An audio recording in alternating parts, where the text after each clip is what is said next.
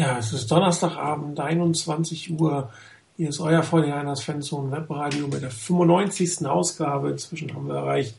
Eigentlich hatte ich gehofft, dass wir diese Saison noch irgendwie die 100 voll kriegen, aber es wird aufgrund der Ereignisse eine Off-Season-Sendung. Und dieses ist leider die letzte Sendung der normalen Saison, wo es noch einmal was zu einem Spiel gibt der 49ers, nämlich zum verlorenen Championship gehen am Sonntag ab Nächste Woche wo haben wir eine Bye-Week, haben wir schon festgelegt. Danach geht es in Off-Season-Modus. Ich werde euch dann sagen, wie es weitergeht. Aber heute haben wir noch mal eine Menge zu besprechen. Mit mir heute die Hessen-Crew. I am Niner Chris. Nein, Quatsch, von Niner Chris B. Hallo. Hallo, schönen guten Abend. Und äh, Morena Nasi Rainer. Hallo, guten Abend. Abend. Ja, ähm, der Einzige, der zwei richtige Tipps hatte letztes Wochenende, war ich. Passiert mir eigentlich nie. Ich habe auch deswegen auf die Broncos getippt, weil ähm, ich mir da sehr sicher war und ich nie eine hundertprozentige Tippquote eigentlich habe. Das heißt, rein statistisch hätten alleine deswegen die 49ers gewinnen müssen. Ähm, aber sie haben mich auf dem Feld leider tippen gestraft, um es mal so auszudrücken. Es hat nicht sollen sein. Ähm, fünf Tage später, wie geht's euch? Bei mir ist inzwischen, ich glaube, äh, der, der, der Frust, die Enttäuschung doch ein Stück weit zurückgegangen, war schon im Großen und Ganzen eine großartige Saison, aber ich freue mich nicht ganz so auf den Super Bowl wie die letzten Jahre. Wie geht's euch? Schließe ich mich an. Also, geht mir ähnlich, muss ich sagen. Ja. Ähm, ich habe jetzt irgendwie gerade habe ich die Zeit drauf. Ich höre mich selber. Wir hören dich ganz normal, Chris. Nee, ich höre Chris irgendwie doppelt. Ja, ich auch. Ich höre dich gar nicht. Also ich höre dich komplett normal. Ich kann aber was einfaches machen. Ich lege euch beide nochmal eine Sekunde auf und rufe euch beide nochmal an. Okay.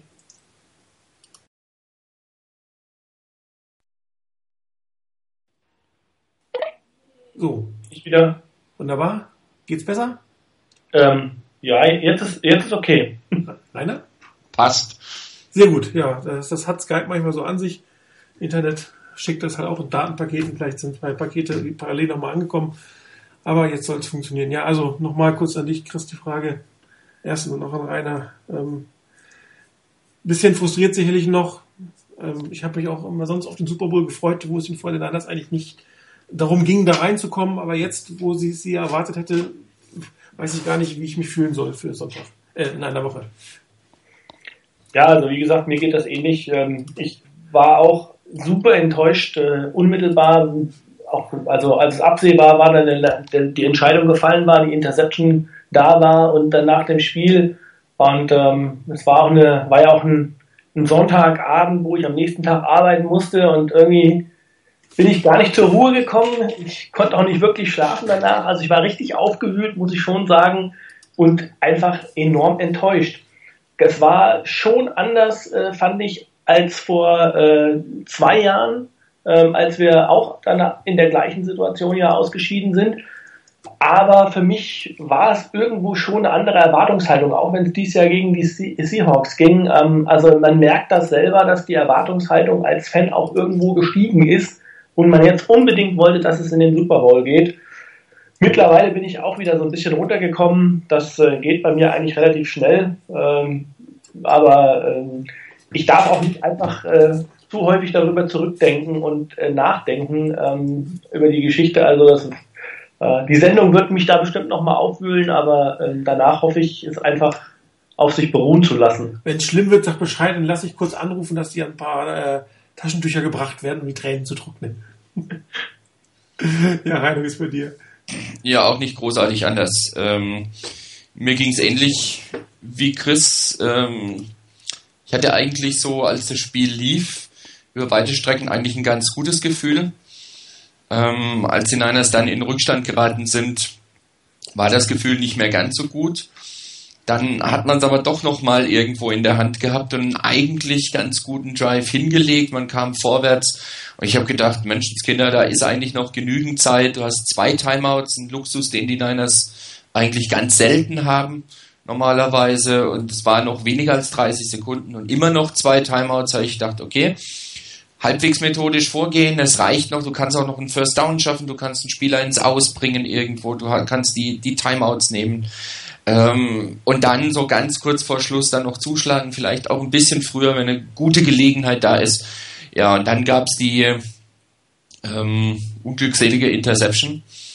Und das hat schon eine gewisse Lehre hinterlassen. Ähm, ich habe auch eine ganze Weile gebraucht, bis ich mal eingeschlafen bin, konnte nicht wie ursprünglich gedacht dann bis gegen 12 Uhr irgendwie ausschlafen, sondern so um halb sechs, glaube ich, bin ich irgendwann mal eingeschlafen morgens, um halb acht wieder raus und habe mich nicht nur wegen der nur zwei Stunden Schlaf nicht sonderlich gut gefühlt. Ähm, war irgendwie nach dem Motto, okay, Saison rum und Super Bowl, ach ja, den gibt's ja auch noch. Ähm, hat mich aber in dem Moment eigentlich gar nicht interessiert. Ähm, mittlerweile ist es ein, ein, ganzes Stück anders. Ähm, kommen wir auch später sicherlich nochmal drauf. Ähm, aber ich kann so die Saison insgesamt sagen, ich finde es nach wie vor eine, eine, gute Saison, die die Niners gespielt haben. Du musst erstmal auf zwölf Siege in der regulären Saison kommen. Du musst auch erstmal in den Playoffs auswärts in Green Bay und bei den Panthers gewinnen. Ähm, und in Seattle ist es halt nun mal wirklich verdammt schwer zu gewinnen und die Niners waren ziemlich dicht dran. Aber die Erwartungshaltung war halt eine andere. Ähm, man hat ja auch, das haben wir auch letztes Jahr nach dem Super Bowl dann gesagt im Webradio, das ist eigentlich so eine schöne Vorgabe, immer so einen Schritt weiter. NFC Championship Game, verloren. Super Bowl, verloren, ist aber einen Schritt weiter. Was ist der nächste Schritt? Du holst das Ding. Und diesen Schritt konnten die Niners dieses Jahr nicht gehen. Und ich glaube, das ist das, was so weh tut im Vergleich zu vor zwei Jahren, wo es auch sehr schade war und sehr ärgerlich war, dass die Niners nicht gewonnen haben. Aber da war es irgendwo aus dem ganzen Chaos der Jahre zuvor, aus diesen schwachen Leistungen raus in den Jahren zuvor, war es eine ganz andere Geschichte. Man war froh, überhaupt mal in den Playoffs zu sein, überhaupt mal wieder in einem Championship Game zu sein, wo man gesagt hat, okay, das ist ein super, das ist eine schöne Basis, die man aufgebaut hat. Nächstes Jahr starten wir durch, das ist unser Jahr. Dann sind wir durchgestartet, haben es nicht gepackt und dann, okay, dann ist dieses Jahr unser Jahr und so langsam wird es schwierig, ähm, immer das zu verschieben aufs nächste Jahr. Äh, nächstes Jahr ist dann unser Jahr. Irgendwann muss der Knoten halt mal platzen und es ist sehr, sehr schade, weil die Mannschaft eigentlich von allem vom, vom Spielermaterial und von allem, wie sie sich dann auch gerade in den zwei Spielen zuvor gegeben hat, eigentlich wirklich das drauf hatte, das Spiel auch zu gewinnen. Man war anders als in den, im, in den letzten beiden regulären Saisonspielen in Seattle absolut nicht chancenlos. Man ist nicht haushoch abgefertigt worden, sondern man konnte mithalten, man war vorne, konnte mithalten, hatte am Schluss die Chance. Da hat es nicht gepasst. Das tut schon weh. Ja, ich glaube, das größte Frust, der bei mir war, ist, dass das Spiel eigentlich hätte gewonnen werden müssen. Ähm, man war drei Viertel eigentlich das bessere Team, hat durch zwei ähm, individuelle Fehler, beziehungsweise ähm, ja, einen individuellen Fehler und ein kollektives Schlafen der Defensive Line zwei Touchdowns abgegeben. Man hat sonst, also hat die Verteidigung hat ein hervorragendes Spiel, außer Eric Reed, der ein bisschen unglücklich aussah, aber die Front Seven hat wirklich geleistet, geleistet und geleistet. Das war schon absolut unglaublich. Und ähm, Marshall Lynch kannst du halt auf Dauer nicht stoppen. Und wenn du einen Fehler machst, dann kassierst du auch den Touchdown wie der falsche Schritt von, von, Eric, von Eric Reed. Frustrierend war es dann, du hast dreimal den Ball im vierten Viertel, kannst damit eigentlich das Spiel gewinnen und produzierst drei Turnover. Und das ist halt der große Unterschied zwischen den großen Quarterbacks in dieser Liga und derzeit Colin Kaepernick, der es einfach nicht nur nicht schafft, den, den Drive zu Ende zu bringen, zu scoren, sondern die Bälle verliert. Und äh, bei dem Fumble kann man ja noch diskutieren, wessen Schuld das im Endeffekt war, aber die beiden Interceptions meiner Meinung nach komplett seine, auch wenn ähm, Jim Harbaugh sich natürlich für die Presse gestellt hat und gesagt hat, äh, das Play war genauso designt und es war vielleicht nicht so gut ausgeführt, wie man sich es gewünscht hätte, aber er wird nichts anderes sagen, egal wenn er was anderes glaubt, er wird in der Öffentlichkeit zu dem Thema nichts anderes sagen. Und ich glaube, äh, wir haben das, ich habe das Play auch vorbereitet, am Ende des Tages muss sich jeder dafür ein Bild machen, was da gelaufen ist oder wie es gelaufen ist, was man hätte anders machen können. Aber das, das ist halt der, was den Frustfaktor hochgehalten hat. Die Fortinanders haben eigentlich gut gespielt, auch wenn die Offense nicht so richtig toll aussah, aber trotzdem hat man, war man, hat man erst geführt, war dann äh, im Spiel drin.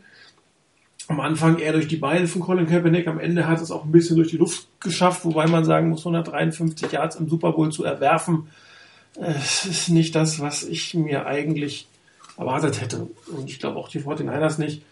Und ähm, es wird eine große Entscheidung geben über Colin Kaepernick, wie, wie es weitergeht. Es ist die Frage, ist man wirklich bei den Verlierern komplett zufrieden mit ihm oder nicht? Aber das ist ein Thema für eine andere Saison.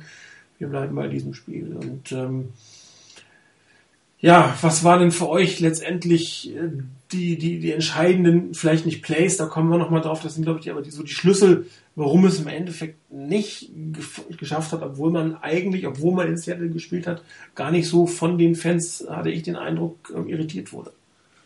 Ähm, vielleicht, vielleicht darf ich gerade einhaken an der Stelle nochmal, weil, weil, weil das auch nochmal, weil du gerade die Fans nochmal angesprochen hast, das war auch so ein, so ein Umstand, der mich einfach auch während, gegen Ende des Spiels, während des Spiels und auch danach dann einfach so äh, hat frustrieren oder frustriert sein lassen, dass es an diesem Tag echt auch eine Situation war, die eigentlich wie gemacht war für die 49ers. Es war kein bescheidenes Seattle-Wetter, sondern es war eigentlich vergleichsweise gutes Wetter. Ähm, es waren die Fans vergleichsweise leise für die für Seattle. Ähm, also nicht so dieses, also schon gar nicht so wie im zweiten Spiel ähm, direkt am Anfang der Saison. Äh, und die, die Situation war eigentlich die, dass die 49ers das Spiel anders auch als in diesem Spiel von Beginn an richtig im Griff hatten. Und ich glaube, dass man dann, ich weiß nicht, wir haben ja uns letzte Woche noch gesehen und ich habe noch gesagt, ähm, was mich am meisten stören würde, wenn die 49ers dieses Spiel ganz knapp verlieren. Und äh, das war dann auch der Punkt, wo, wo was mich so furchtbar äh, geärgert hat an dem Spiel, wenn man vom Feld gefegt worden wäre, äh, dann hätten wir einfach sagen können, okay, das Spiel war, ist durch, die, die, Seahawks waren halt einfach besser und es war nicht ähm, im Ansatz die Chance da. Aber ich finde, gerade wenn es so knapp ausgeht, das ist halt immer super ärgerlich. Also von daher nochmal, das war auch der Punkt, der mich so furchtbar frustriert hat ähm, an dieser Niederlage. Ja, was glaubst du denn, was letztendlich die ausschlaggebenden Faktoren waren? Also jetzt abgesehen vielleicht von einem anderen individuellen Fehler, aber in Summe als Team. Also ich glaube, dass ganz, ganz wesentlich für, für, die, für die Seahawks war, ähm, dass man in der zweiten Halbzeit das Laufspiel in Gang gekriegt hat. Das hat man gesehen im erst, in der ersten Halbzeit, als die Seahawks das Laufspiel nicht in Gang hatten und die 49ers, äh, ich weiß nicht, Lynch hatte, glaube ich, in der ersten Halbzeit unter 20 Yards, 16 Yards oder sowas. Ähm, als die 49ers das unter Kontrolle hatten, da hat man auch äh, gesehen, dass, dass Russell Wilson alleine ist aktuell nicht gebacken bekommt. Ähm, und das einzige Play, was ja in der ersten Halbzeit lief, wirklich das Big Play, ähm, war, der, war das, was wir in der letzten Sendung ja auch noch gesagt haben. Wenn ein Play zusammenbricht, dann bitte aufpassen, wenn die Receiver die Crossing-Routen laufen und sich dann in Position bringen und äh, Wilson dann so ein Big Play raushalt über 50 Yards. Und genau das ist passiert. Und bis dahin, also außer diesem Play hatten die Seahawks nichts zu bieten in der ersten Halbzeit. Und ähm, dass sie in der zweiten Halbzeit das Laufspiel in Gang bekommen haben, das war, glaube ich, ein ganz, ganz wesentlicher allgemeiner Faktor in diesem Spiel. Und ähm, das zweite, glaube ich, war, dass die, die 49ers in der Offense äh, nicht mehr so effektiv waren, was das Laufspiel ähm, anging äh, durch Kaepernick. In der, also in der, insbesondere im dritten Quarter fand ich, da hat man zwei, drei Possessions gehabt, wo das Laufspiel, also das Laufspiel der 49ers, was in dem Fall Colin Kaepernick hieß, äh, nicht mehr so gut eingestreut hat. Äh, das kam nachher wieder im, im, in diesem einen Drive nochmal, der dann zum Touchdown führte, glaube ich. Da gab es nochmal ein paar schöne Läufe. Aber ähm, das war dann der Punkt und ich glaube, was, was mich über das ganze Spiel geärgert hat, war, dass man immer versucht hat, was das ganze Spiel nicht funktioniert hat, äh, die Läufe durch die Mitte ähm, über Frank Gore. Das war absehbar, dass das nicht funktioniert. Und ich hatte zwischenzeitlich immer mal die Hoffnung und auch es gab auch mal so ein paar eingestreute Läufe von von Kendall Hunter und es gab sogar mal einen von Frank Gore, der dann nach außen weggebrochen ist, ähm, dass man das nochmal probiert, weil die Seahawks haben gnadenlos die Mitte zugemacht. Und äh, dass man da nicht mal ein bisschen flexibler versucht hat, ein paar andere Läufer einzustreuen. Nein, immer durch die Mitte. Klar, man wollte Play-Action aufrechterhalten. Aber ähm, das waren, glaube ich, so Punkte, die, die wahrscheinlich auch dann letztlich mit zu der Niederlage geführt haben. Vor allem kannst du Play-Action ja auch äh, spielen, wenn du über außen. Ja, natürlich. Play-Action oder sowas. Peyton Manning hat damit irgendwie äh, über Jahre in Indianapolis die Liga beherrscht mit Stretch Play Action. Ja, es ging also, war jetzt auch gemeint allgemein, man hat das Laufspiel aufrechterhalten wollen, um Play Action spielen zu können, aber man hat das Laufspiel immer nur straight durch die Mitte und immer mit dem Kopf durch die Wand. Und ähm, das hat man auch gesehen, dass, ähm, also ich meine, wir hatten die Diskussion ja schon immer wieder, Aber ähm, gerade gegen Ende der Saison hat man gemerkt, dass Frank Gore einfach äh, die Explosivität fehlt, die man in so einer Situation braucht. Und das ist mit Sicherheit auch zu einem Teil aufs Alter zurückzuführen. Gore hat äh, immer noch, klar, das ist seine unglaubliche Stärke, immer noch eine wahnsinnig gute Vision, ähm, dass er Lücken sieht. Aber wenn in so einem Spiel keine Lücken aufgemacht werden, dann brauchst du eben, oder die Lücken auch nur ganz kurz auf sind, brauchst du einfach mehr Explosivität. Und so ist das Laufspiel der Niners aber leider auch nicht aufgebaut. Die Niners haben im Laufspiel, finde ich, im Vergleich zum Beispiel zu den Seahawks, was immer, wo es immer sehr lange braucht, bis sich die Plays entwickeln, die, auch die Laufspielplays.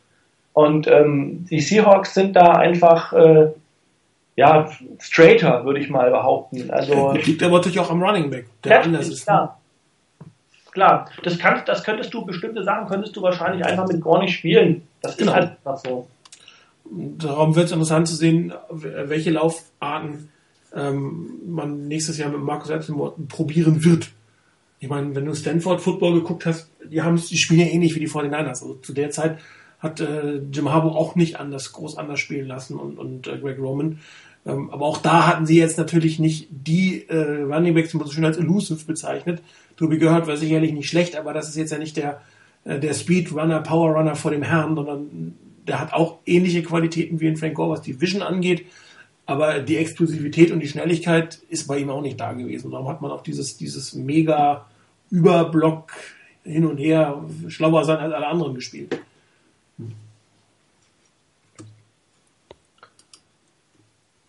Ja. Einer. Einer, genau. Ja, ich habe nur gewartet, ob noch was kommt von euch. Ähm, ja, zu dem Thema, woran es letztendlich lag. Ich fand, die Niners haben wirklich gut angefangen, hatten einen guten Gameplan, der auch gut aufgegangen ist. Ähm, man hat das Spiel eigentlich kontrolliert.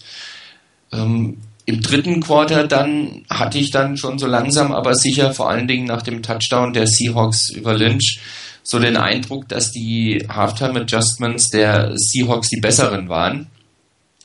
Ähm, bei den Niners hat einiges nicht mehr funktioniert. Trotzdem konnte man nach dem 10 zu 10 gleich nochmal einen drauflegen zum 17-10, wo ich gedacht habe, Mensch, das ist doch schon eine Art Qualität, die die Niners da mitbringen, die wir auch schon in den letzten Spielen ein paar Mal gesehen haben, dass die Niners dann wieder einen Gang hochschalten konnten, direkt kontern konnten, wo ich gedacht habe, Menschenskinder, jetzt hast du vielleicht gerade diesen zwölften Mann wieder ein bisschen den Wind aus den Segeln genommen ähm, dass man dann ein Field Goal erlaubt hat und dann im vierten Quarter den Touchdown und nochmal ein Field Goal, war natürlich ätzend und richtig ärgerlich. Da kamen dann aber auch immer so ein paar Sachen zusammen, die nicht hätten zusammenkommen sollen. Bei dem letzten Touchdown, das war ein Free Play. Ähm, ob Wilson den Ball so wirft, ob der so ankommt, wenn der Alton Smith nicht den Schritt über die Line of Scrimmage macht und die gelbe Flagge fliegt, ähm, das bleibt auch erst abzuwarten, bleibt abzuwarten, aber das ist alles Spekulation. Also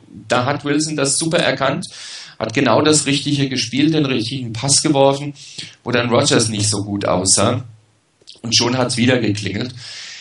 Ähm, da kam es mir so ein bisschen vor, als hätten die Niners keine Antworten mehr so richtig. Bis dann wieder ganz am Schluss beim letzten Drive. Da wirkte das Ganze wieder ein bisschen überzeugter und wieder ein bisschen mehr, ja, wie soll ich sagen, ein bisschen mehr Willen drin, wirklich noch was zu reisen, auch ein bisschen mehr Überzeugung, noch was reisen zu können. Und das sah eigentlich ja auch, wie vorhin schon mal gesagt, ziemlich gut aus. Man kam nach vorne, hatte alle Möglichkeiten, hat die nicht genutzt. Und da ist vielleicht so ein bisschen dieser teilweise fehlende Killerinstinkt, den die Niners haben ähm, was wir schon ein paar Mal hatten. Ich meine, es ging ja super los gleich im ersten Play der Seahawks. Gleichen Fumble erobert. Man steht, glaube ich, an der gegnerischen, was war es, an der 25, äh, an der 15. Ja, an der 15 am Schluss Phil Dawson 25 Yard Field Goal. Das in dem Moment ein Touchdown. Ich glaube, das hätte den Seahawks noch ein bisschen mehr einen Schlag versetzt. Ähm, da lässt man den Gegner ein bisschen von der Kette. Und das war äußerst ärgerlich. Da hätte man schon ein ganz anderes Statement an der Stelle setzen können. Das hat man ein bisschen verpasst. Trotzdem, wie gesagt, hatte man die Möglichkeiten, das war das, was mir auch bei den Niners gut gefallen hat, dass sie immer im Spiel waren. Das, es gab keine Phase, wo ich irgendwie gedacht habe, oh je, jetzt gehen die Niners völlig in den Bach runter und verlieren das mit zwei oder drei Touchdowns Unterschied. Es war immer noch was da. Es kann noch was gehen, wenn sie den Schalter nochmal umlegen können. Ähm, und das war so ein bisschen das, was wir auch in den letzten Spielen immer mal wieder gesagt haben, wenn so ein Game-Winning Drive gab, noch am Schluss. So ein bisschen reicht das immer, klappt das immer, haut das immer hin oder triffst du vielleicht irgendwann mal auf einen Gegner, gegen den du so einen Drive am Schluss nicht mehr hinlegen kannst. Und das waren leider die Seahawks. Ähm, ja, ich denke mal, in erster Linie die Halftime Adjustments haben den Niners ein bisschen das Genick gebrochen, weil da kam relativ wenig. Das Laufspiel der Seahawks kam ins Rollen. Marshawn Lynch mit hervorragenden Läufen und am Schluss mit, mit 109 Yards.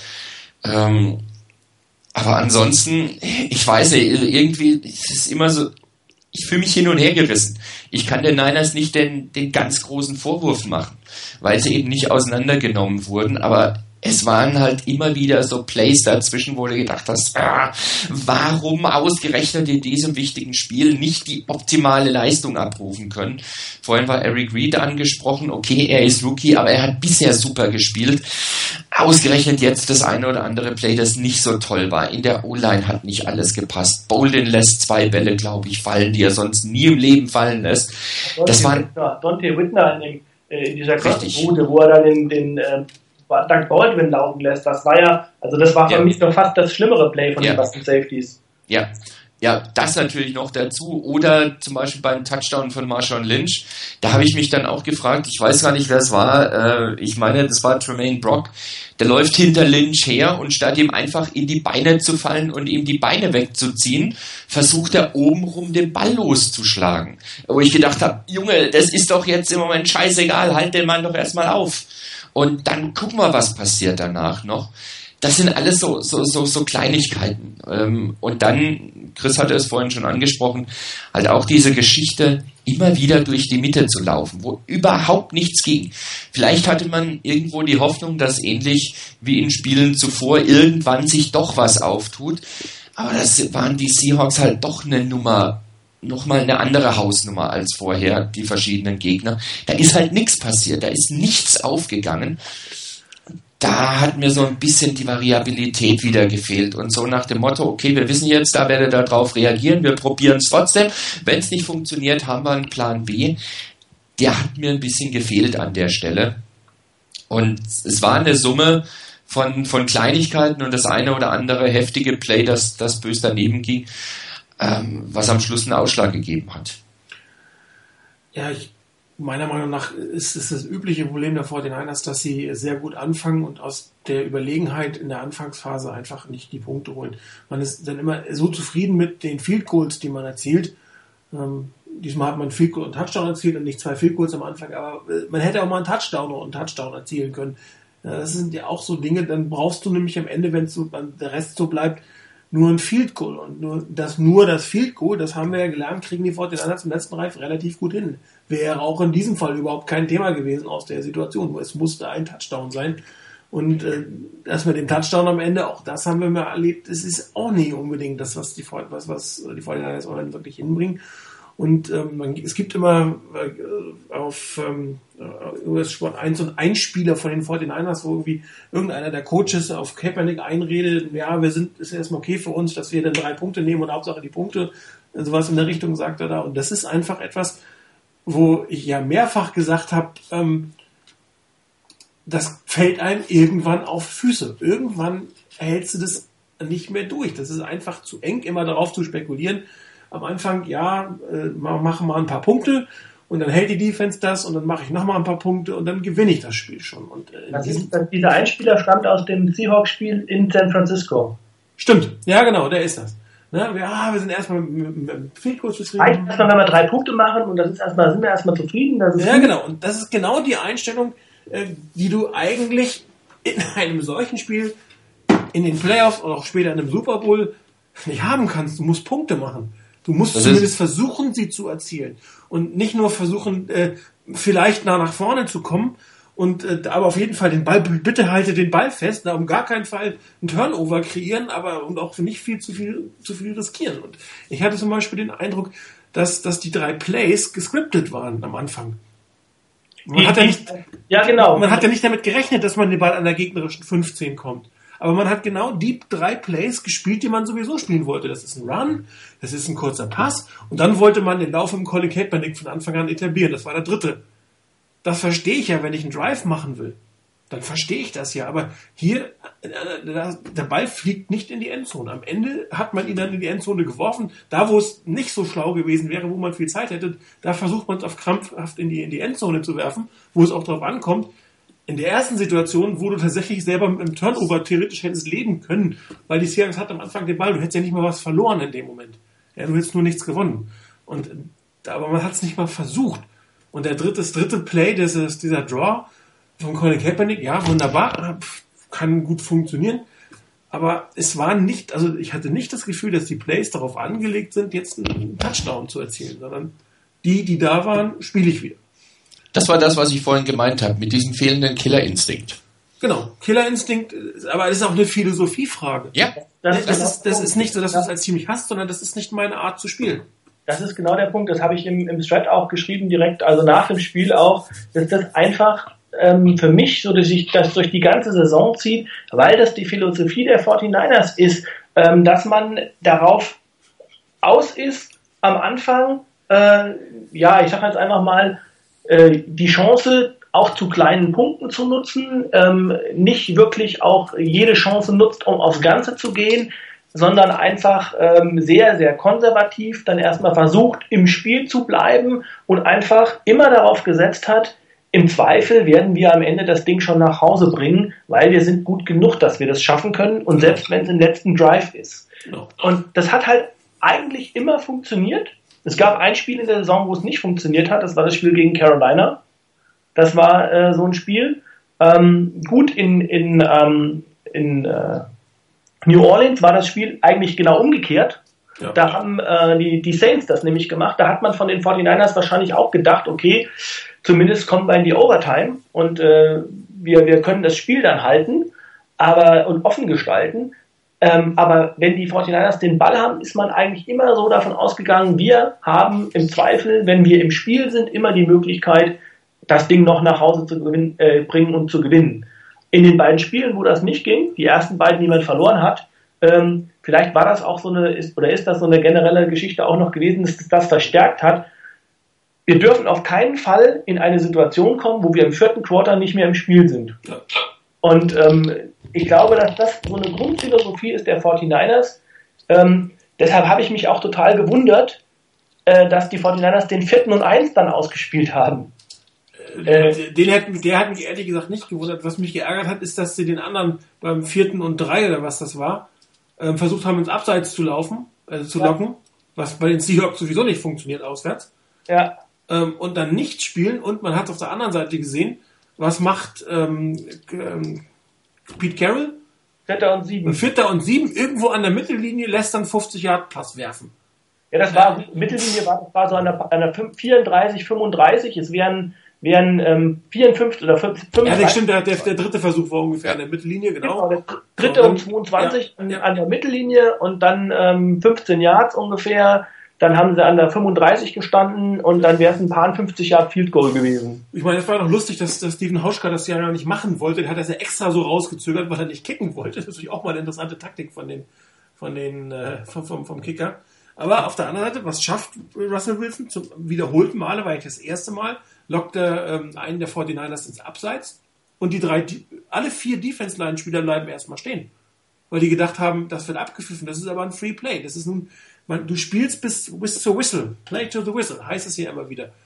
Selbst ein Justin Smith ist stehen geblieben in der Situation. Ähm, Ray McDonald ist stehen geblieben. Ähm, ähm, Ahmad Brooks hat kurz noch was probiert, aber da war es zu spät. Und das war halt ein super geworfener Pass. Carlos Rogers stand nicht schlecht, aber das ist natürlich, wenn da kein Passwash ist, was willst du machen? Erstmal der Fehler von Adam Smith und dann Pense kollektiv. Das ist der einzige Fehler, wirklich effektiv wieder der Defense Line gemacht hat. Und, äh, aber der Call von Pete Carroll war, geh, go for it. Der Call von ähm, Jim Harbaugh, oh, lock die mal ins Abseits und wenn nicht, dann panten wir. Ja, das und das kommt noch dazu an einem Tag, wo die Special Teams nicht ganz so gut waren, wie ich es mir gewünscht hätte. Dass man gegen die Seahawks keinen Return hinkriegt, das ist normal. Die haben das beste Punt-Return-Coverage-Team der ganzen Liga. Aber dass du selber irgendwie dann doch noch wieder ein paar Yards zulässt immer, das heißt, selbst dieses Field-Position-Game, was du eigentlich haben wolltest, hast du nicht so wirklich gehabt. Die Defense hat es immer rausgehauen in irgendeiner Form. Aber einen wirklichen Vorteil hast du davon im Endeffekt nicht gehabt. Und äh, das ist es halt in so einem Spiel, wenn du nichts riskierst. Und ähm, man hat sie auch im Super Bowl gesehen. Die 49ers haben gut gespielt, als sie angefangen haben, ein bisschen zu öffnen, ihre, ihre, ihre, ihr Spiel zu öffnen. Auf, auf einmal kam man wieder zurück. Und du hast es eben auch gesagt, Rainer, als man musste, ging es auf einmal. Dann, dann muss ich mich mal fragen, warum muss es nicht vorher sein? Oder warum kann es nicht vorher sein, dass ich mir mal eine Führung rausspiele? Zumal die Verteidigung so gut gespielt hätte, dass man sich am Anfang durchaus einen Turnover hätte leisten können. Also da ist halt, wie gesagt, es ist denke ich, eine ganz klare Philosophiefrage. Und dazu kommt halt noch, ich meine, wenn du dir die Saison anguckst und auch die letzten zwei Jahre anguckst, es ist ja nicht so, dass die, diese grundsätzliche Herangehensweise der Niners so grundverkehrt wäre, sonst würdest du nicht so viele Spiele gewinnen. Die Niners schaffen es ja auch und die haben auch dieses Jahr das geschafft mit genau dieser Herangehensweise. Immerhin 14 Spiele, wenn du die Playoffs mit dazu nimmst, zu gewinnen. Das ist ja wenn die nicht funktionieren würde, dann bist du gezwungen, was anderes zu machen. Bei den Niners funktioniert es ja fast immer.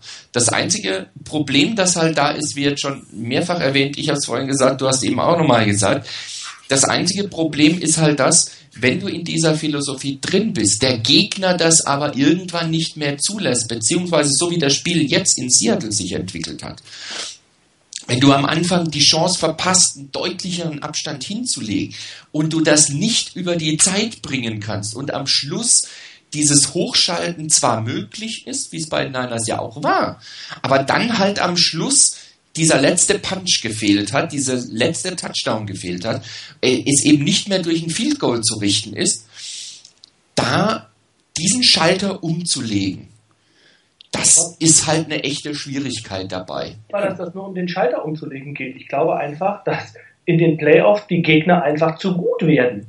Ähm, in der Saison spielst du solche Spiele auch mal gegen Teams, die eben nicht so gut sind.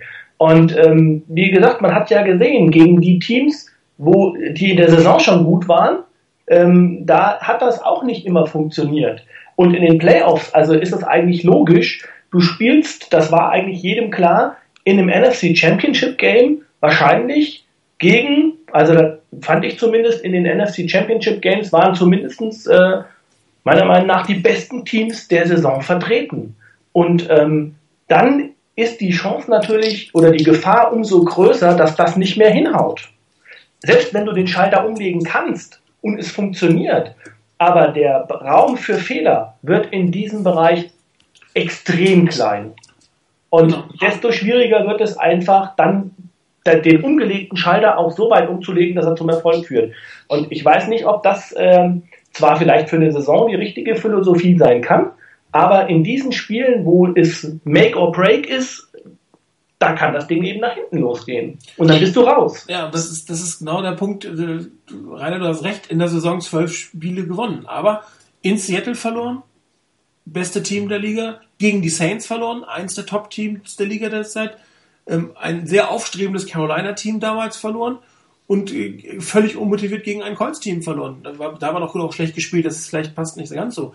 Aber gegen die guten Teams, die zu dem Zeitpunkt, gegen man die gespielt hat, auch gut war, hat man eigentlich nur zu Hause gegen Seattle mit dieser Philosophie gewonnen. Zu Hause ist hier das Stichwort. Klar war Green Bay in den, in den, äh, in den Playoffs, aber Green Bay war 8-7-1 haben äh, schon mit Rogers nicht die super Leistung gezeigt vorher. Und ähm, dann hat es ohne Rogers zwar nicht mehr ganz gut geklappt, aber auch mit ihm ist es, es ist nicht das gleiche Team. Auch wenn Eddie Lacy eine super Saison hatte. Aber für mich kannst du halt die Packers zum Beispiel nicht mit den Seahawks vergleichen. Ja, natürlich nicht. Ja, und dementsprechend kannst du das da auch machen. Aber in einem Spiel, ähm, wo du, ähm, klar, ich meine, man hat vorher ähm, in den letzten beiden Spielen in Seattle böse einen auf die Nase gekriegt, auch wegen der Turnover. Ja, okay. Aber das heißt nicht, dass du nicht ein bisschen mehr auf Punkte, auch noch auf sieben Punkte gehen solltest, ähm, weil, weil dir ja schon klar sein muss, du, dass du in Seattle gegen so ein Team nicht über vier Quarter die aus der Endzone halten kannst. Also das ist, das kann mir keiner erzählen, dass du damit planst, dass du da irgendwie drei Feed Goals kassierst oder sowas. Und man hat das ja auch wirklich gesehen, dass die beiden Safety, also gerade Eric Reed, nicht unbedingt das beste Spiel hatte. Da, da muss man vielleicht auch darauf reagieren, ähm, dass, dass, dass da ähm, vielleicht das eine oder andere mehr gebraucht wird. Gut, das weiß natürlich im ersten Drive nicht. Ne?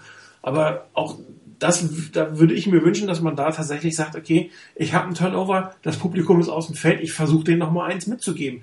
Kann ich ja zumindest versuchen, im ersten und zweiten Down was in die Endzone zu machen und wenn es mir dann das dritte Down zu lang ist, okay, dann gehe ich auf meine Field Goal Situation. Aber ähm, da direkt erstmal mit dem Lauf, gut, das war jetzt kein Lauf durch die Mitte, das war ein Lauf durch, durch ein C-Gap, aber trotzdem hat nur zwei Yard gebracht. Zum Beispiel mal mit Play-Action anzufangen. Rechnet keine Sau mit. Niemand. Funktioniert, kommt nicht. Nein, laufen durch die Mitte. Sicher. Hm. Oder ein Trick-Play Trick oder irgendwas, so wie man zum Beispiel ähm, den ersten Drive in Arizona gestartet ist. Ja. Hätte, hätte meiner Meinung nach ja, gerechnet. Genau. Wir hätten gleich also, Place nehmen können. Oder, oder, dass man am ersten Down des, den gecallten Draw Colin Kaepernick macht. Hätte auch keine Sau mitgerechnet. Ja, genau. Habe ich eben auch gedacht. Also, Und, ja, sorry. Nur ganz kurz, äh, ihr braucht mich nicht überzeugen. ich, ich bin ja ganz auf eurer Seite. Was? Ja. Echt? Es wirkte nur so, als wolltet ihr mich jetzt von irgendwas überzeugen. Ja, wollen wir. Du musst äh, jetzt sagen, nicht. Ich bin da ganz bei euch. Hatte ich ja auch schon mehrfach erwähnt. Gut, das nächste, ich hatte es schon erwähnt, Special Teams war nicht ganz so gut. Eric Reed, der jetzt nicht schlecht gespielt hat, aber er hat zwei entscheidende Fehler gemacht. Ich habe mir gerade nochmal das Play ähm, auf Doug Baldwin, war das glaube ich, angeguckt, dass der 51 Yard Pass. Ähm, da hat man natürlich äh, Russell Wilson relativ viel Zeit gegeben. Aber im Prinzip waren beide Safeties hinten und äh, beide Safeties haben sich auf irgendwelchen Gründen, als sich Russell Wilson bewegt hat, nach außen bewegt.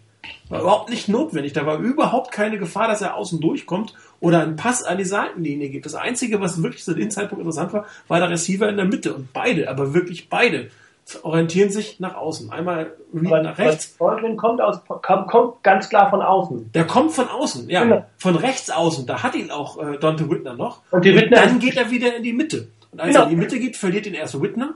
Und ja. Aaron Reed ist auf, der, auf dem Weg in die andere Seite. Da ist aber niemand. Der also null, da ist kein, kein Gegner und da gab es auch keine Gefahr, dass Russell Wilson da hinläuft. Das war, das war ein Move von ihm, der, der total unnötig war.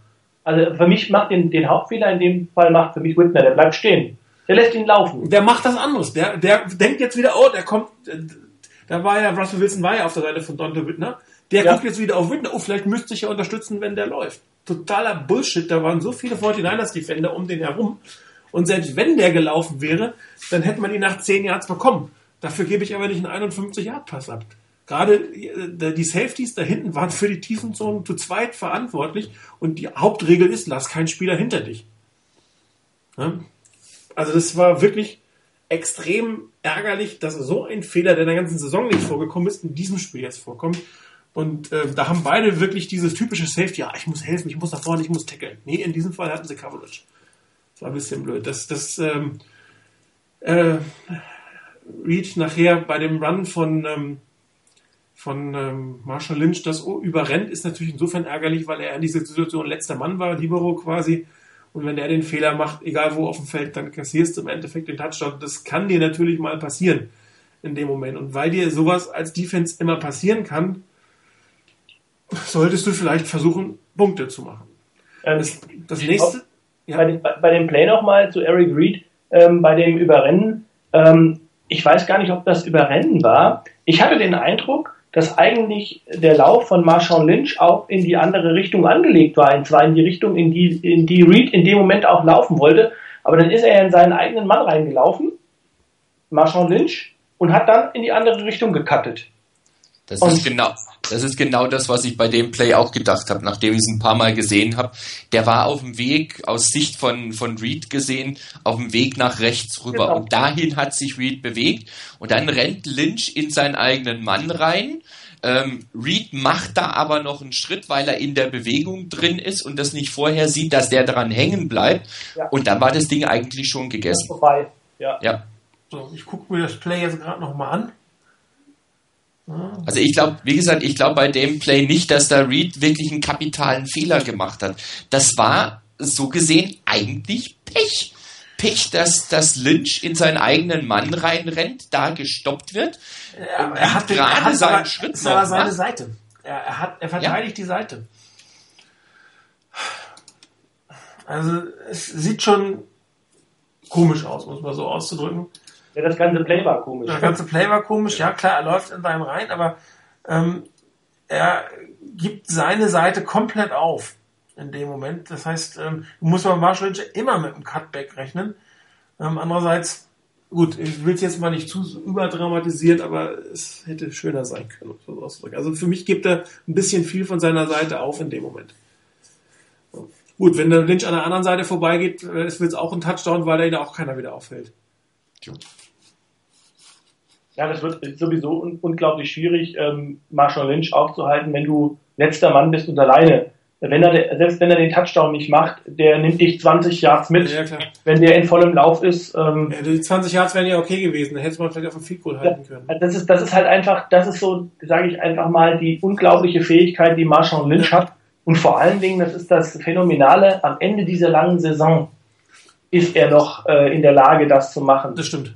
Und äh, also daher glaube ich, in dieser Form oder auch gerade für, für ähm, diese Jahreszeit und das, was man so erwartet in den Playoffs an Wetter, gibt's im Moment für mich keinen besseren Running Back in der, in der Liga. Ähm, ich glaube auch in Jamal Charles, ähm, der vielleicht einfach zwar unglaublich schnell ist, aber ähm, ich weiß nicht, ich äh, habe ihn nie richtig spielen sehen in der Saison mal, äh, wenns Wetter grottenschlecht ist. Ähm, Ja gut, in Kansas City ist das Wetter schon nicht, nicht gut äh, ab Herbst, das muss man sagen. Äh, aber Jamal Schalz ist eher ja der etwas schnellere über die Außen, also da wird man erst Sweats spielen, Ja. über, über die Außengaps gehen, während Marshall Lynch ja eigentlich eher über die Innengaps geht. Und ähm, es ist dann ähnlich wie Frank Gore. Ne? Er hat einen relativ guten, äh, gute Vision, kann sich sehr gut bewegen und er hat halt noch den Speed und ein bisschen mehr Kraft als Frank Gore und darum sieht es nur so gut aus. Aber im Prinzip ist das sehr ähnlich. Er ist in der Lage, gerade wenn, wenn diese Fronten sehr groß sind, irgendwie denn doch die Lücke zu erkennen und da rein zu, reinzutauchen. Und äh, er ist dann so kräftig, der, der, der haut dich um, der zieht dich mit, das, den musst du schon richtig vernünftig tackeln. Was ja im Großen und Ganzen auch nicht, ähm, äh, auch den, den 49ers ja gelungen ist. Ich meine, Marshall Lynch hatte 109 Yards, ziehen wir den langen ab, diesen Einlauf, war aber 69 und 21 Läufen, das ist ein Schnitt von drei. Kann man jetzt nicht meckern gegen Marshall Lynch. ich dachte ja, die 49ers haben den, haben den, und wenn man dann mal guckt, wann die, wann diese Yards entstanden sind, dann ist das ja überwiegend in der zweiten Halbzeit passiert. Also wie gesagt, in der ersten Halbzeit, ich glaube, paar 20 Yards. Was bei ganz 49ers viel, ich ja. meine ganz viel davon auch gerade bei diesem Touchdown-Drive. Da hatte ja, glaube ich, Lynch vorher schon einen, einen relativ langen Lauf, wenn ich das noch irgendwo richtig in Erinnerung habe. Äh, fünf Yards, elf Yards, ja, ja, genau. Oder? Ja, doch. Hat einen 11 Yard Lauf, damit fing der Drive nämlich an, die gute Ballposition an der 40. Ähm, auch wieder ein Lauf durch die Mitte, ähm, schlecht gespielt in diesem Fall von einem der Linebacker, das ist Navarro Bowman, der war ein bisschen außer der Position, das waren dann 11 Yard. Ja, ein anderes Problem, was die 49ers hatten, war äh, Ballsicherheit. Ich meine, der Ball hat auch ohne Turnover so oft auf dem Ball, auf dem Boden gelegen. Oder Colin Kaepernick hat sich wieder falsch umgedreht und ich bin mir sehr sicher, dass das Fehler von Colin Kaepernick gibt, gibt, weil Frank Gore hat in seiner Zeit mit Alex Smith es nicht so häufig oder fast gar nicht gehabt, dass er an der falschen Seite vom Quarterback vorbeigelaufen ist. Ich glaube, er ist es Colin Kaepernick, der manchmal nicht weiß, wo er sich hindrehen soll. Und dann funktioniert entweder das Play-Action nicht, was du haben willst, das Timing geht durcheinander. Was wir hier hatten, dass die sich gegenseitig irgendwie angerempelt haben, der Ball noch äh, gesichert werden muss und schon hast du, einen Ballverlust.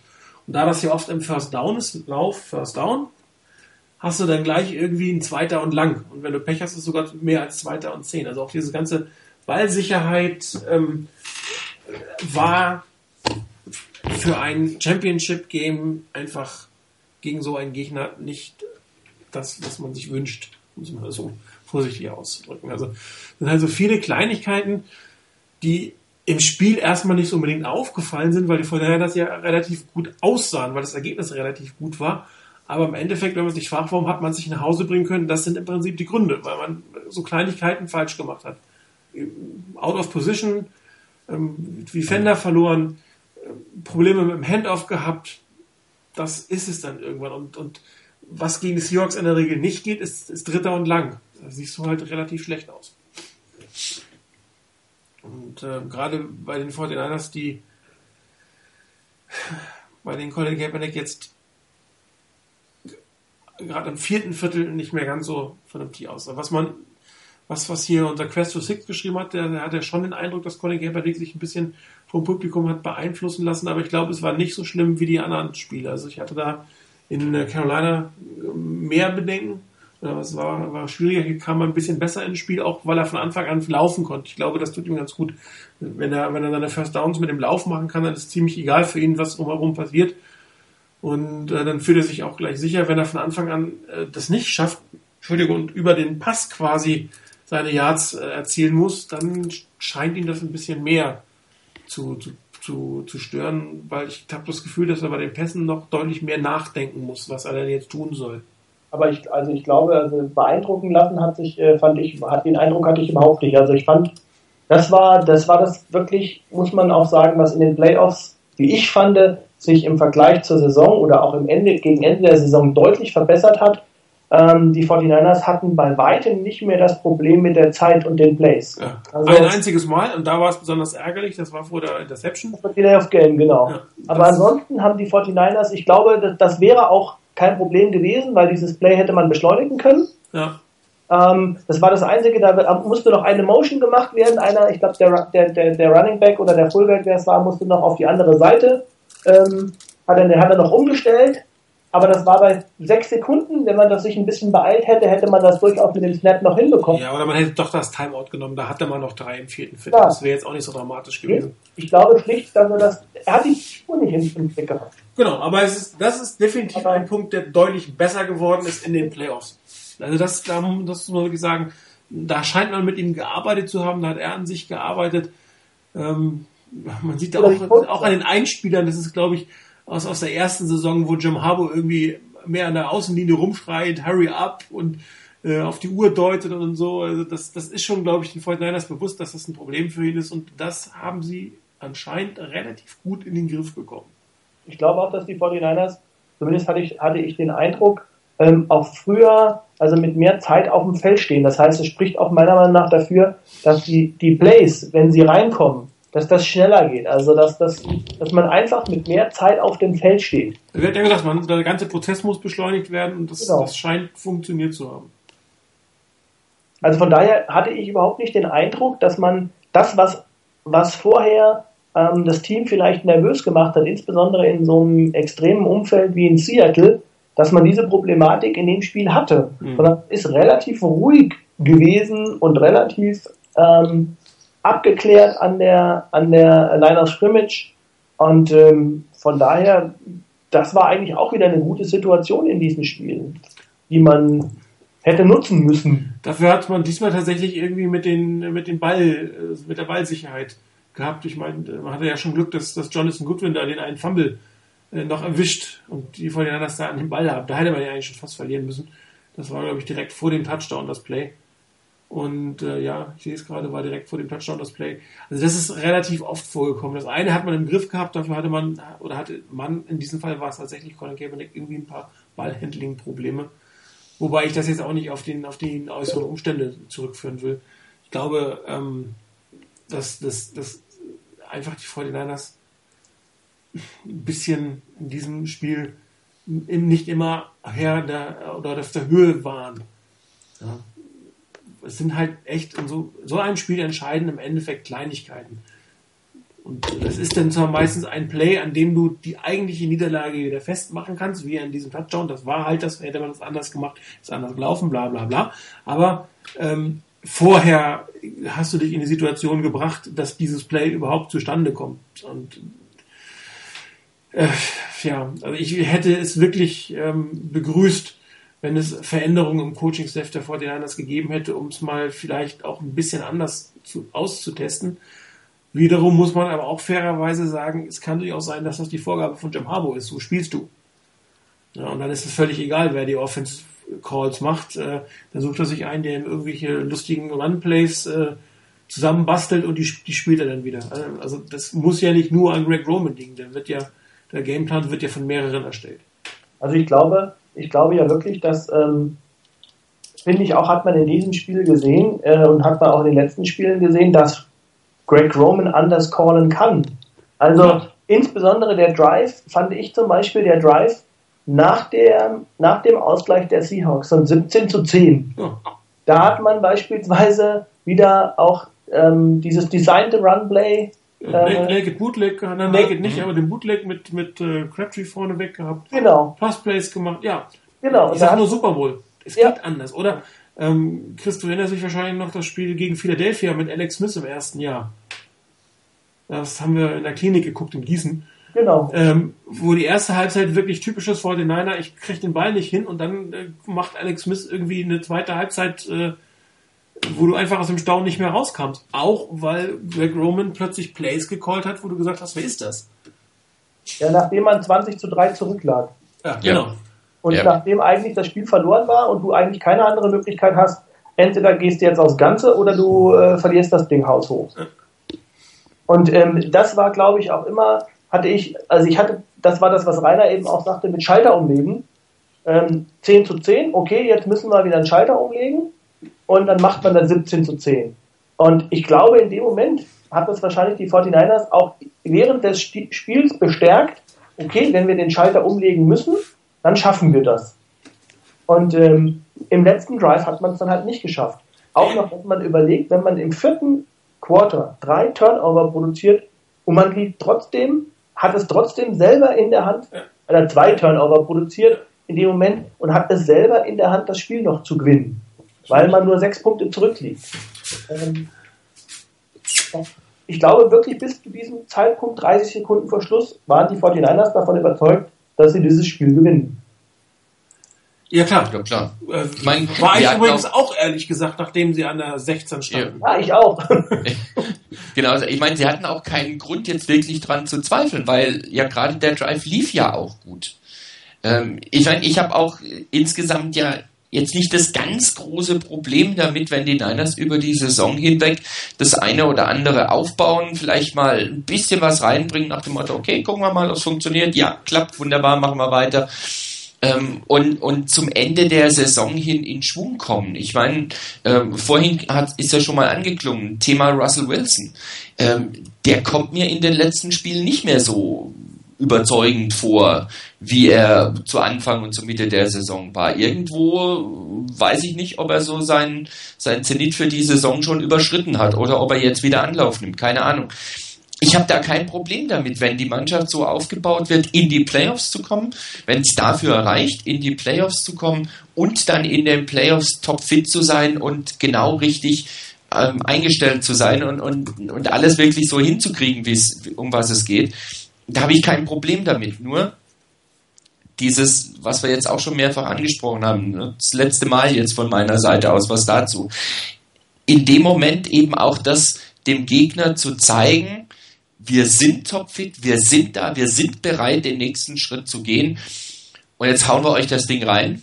Und nicht als Field Goal, sondern als Touchdown dieser, dieser Killerinstinkt, den auszupacken und dieses Playbook eben nicht erst dann aufzumachen, wenn es jetzt wirklich ganz dringend nötig ist oder nach dem Motto jetzt Schalter umlegen, nächstes Blatt umblättern vom Playbook, sondern vielleicht vorher schon mal aufzumachen, mit einem etwas offeneren Playbook zu kommen und gerade einem starken Gegner zu Hause dann auch zu zeigen, hier, so, jetzt macht mal. Wir sind da, wir können das, wir haben diese Möglichkeiten und wir packen die aus die Runs von, von Kaepernick, die dann, die ja auch die teilweise sehr hervorragend waren. Also gerade bei den Designed Runs, das sah richtig gut aus und das sah absolut überzeugend aus, auch wie, wie Kaepernick da in vielen Situationen nach vorne gegangen ist.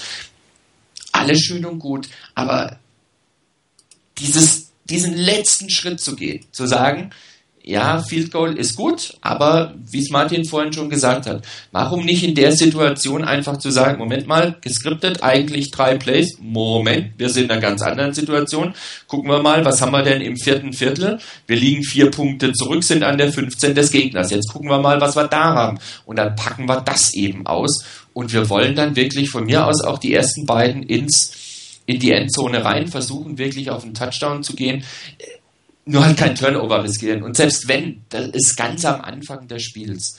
Äh, und wenn man überzeugt ist von seiner Defense, und so haben die Niners eigentlich auch über weite Strecken der Saison gespielt, dass sie überzeugt waren davon, dass ihre Defense halten kann. Und dass ihre Defense der Offense die Chance gibt, jedes Spiel zu gewinnen. Und wenn ich so davon überzeugt bin, dann kann ich am Anfang auch ein bisschen riskanter spielen. Statt drei Punkten habe ich dann eben sieben Punkte. Und wenn nicht, wenn ich null Punkte habe, weil es einen Turnover gibt, äh, gut, die Seahawks hatten eh den Ball am Anfang. Genau. Ähm, streich's einfach mal raus und naja gut, dann ist eigentlich nichts passiert. Aber, aber genau, wenn man, wenn man sich diese Philosophie anguckt, dann kapiere ich das letzte Play nicht. Ja, dann das ist ein anderes. Das letzte Play nicht, dass man an der 18-Yard-Linie steht und auf den mit Abstand stärksten Spieler des gegnerischen Teams diesen Ball wirft. Also, dass man dann, ich weiß nicht, will man da im Moment so schlau sein, dass man sagt, damit rechnet jetzt keiner. Weil ähm, ich werfe jetzt den Ball auf Richard Sherman, weil damit davon geht keiner aus, dass der Ball dahin geht. Und schon gar nicht beim ersten Versuch, wo man noch zwei Timeouts hat. Und ähm, ich weiß nicht, ob das die Überlegung dabei ist, die dahinter steckt. Aber das Play war ja eigentlich in dem Moment, wenn, gut, wenn dann nicht intercepted wird, klar, aber die Gefahr, dass so ein Ding intercepted wird, wenn ich ihn dahin werfe, und ähm, das hat ja auch Sherman im ersten Spiel gezeigt, als er den Ball auf äh, Vernon Davis abgefangen hat, den langen Ball, der ja im Prinzip eine ähnliche Route war, nur an einer anderen Position. Ähm, dann kapiere ich nicht, dass man das in diesem Spiel in der entscheidenden Situation wieder macht. Das widerspricht eigentlich dieser Philosophie vollständig. Ja, ähm, ich habe ähm, im Press Democrat gibt es eine Kolonne, Kolonne, eine Kolumne von Grant Cohn. Ich bin ja nicht der, der größte Fan der Cohn Family, was das angeht, aber er hat schon einen guten Punkt gehabt, dass er gesagt hat, dass, dass äh, ähm, Colin Kaepernick sowohl im Super Bowl, als es darauf ankam, als auch jetzt versucht hat, diesen Ball irgendwie zu Michael Crabtree zu bringen. Auf Teufel komm raus. Und äh, mhm das ist sicherlich nicht immer die beste Idee, weil der Gegner das A weiß, dass du die Tendenz hast. Ich meine, die haben es auch gesehen im Super Bowl, wie es läuft. Richard Sherman ist Richard Sherman, den überraschte nicht. Die überrascht vielleicht jeden anderen in der Defense, aber der klebt an seinem Verteidiger dran. Das, das, da, da ist, der Überraschungsmoment mag ja da sein, aber trotzdem wird ein Richard Sherman ihn wie immer er jeden Spieler verteidigt, verteidigen. Ich habe das Play gerade noch, darum wollte ich jetzt nicht allzu viel darauf eingehen, können wir gleich nochmal drüber sprechen. Ähm, Wäre die Frage, wollen wir erst die, das Positive oder die, erst die beiden negativen Plays machen, die ich habe? Wir sind gerade bei dem, dass es nicht ganz so toll lief. Mach mal die negativen, dann hauen wir das Positive hinten Alles raus. Klar. Vielleicht bleibt der Eindruck dann. Alles klar, okay, wollen wir mal machen. Ähm, ich habe beide Interceptions, wobei ich bei der ersten Interception nur ein einziges äh, Bild habe, weil das äh, sagt mehr als tausend Worte, um es mal so auszudrücken. Es ist die Antwort Nummer 8. Ist sie da? Ja.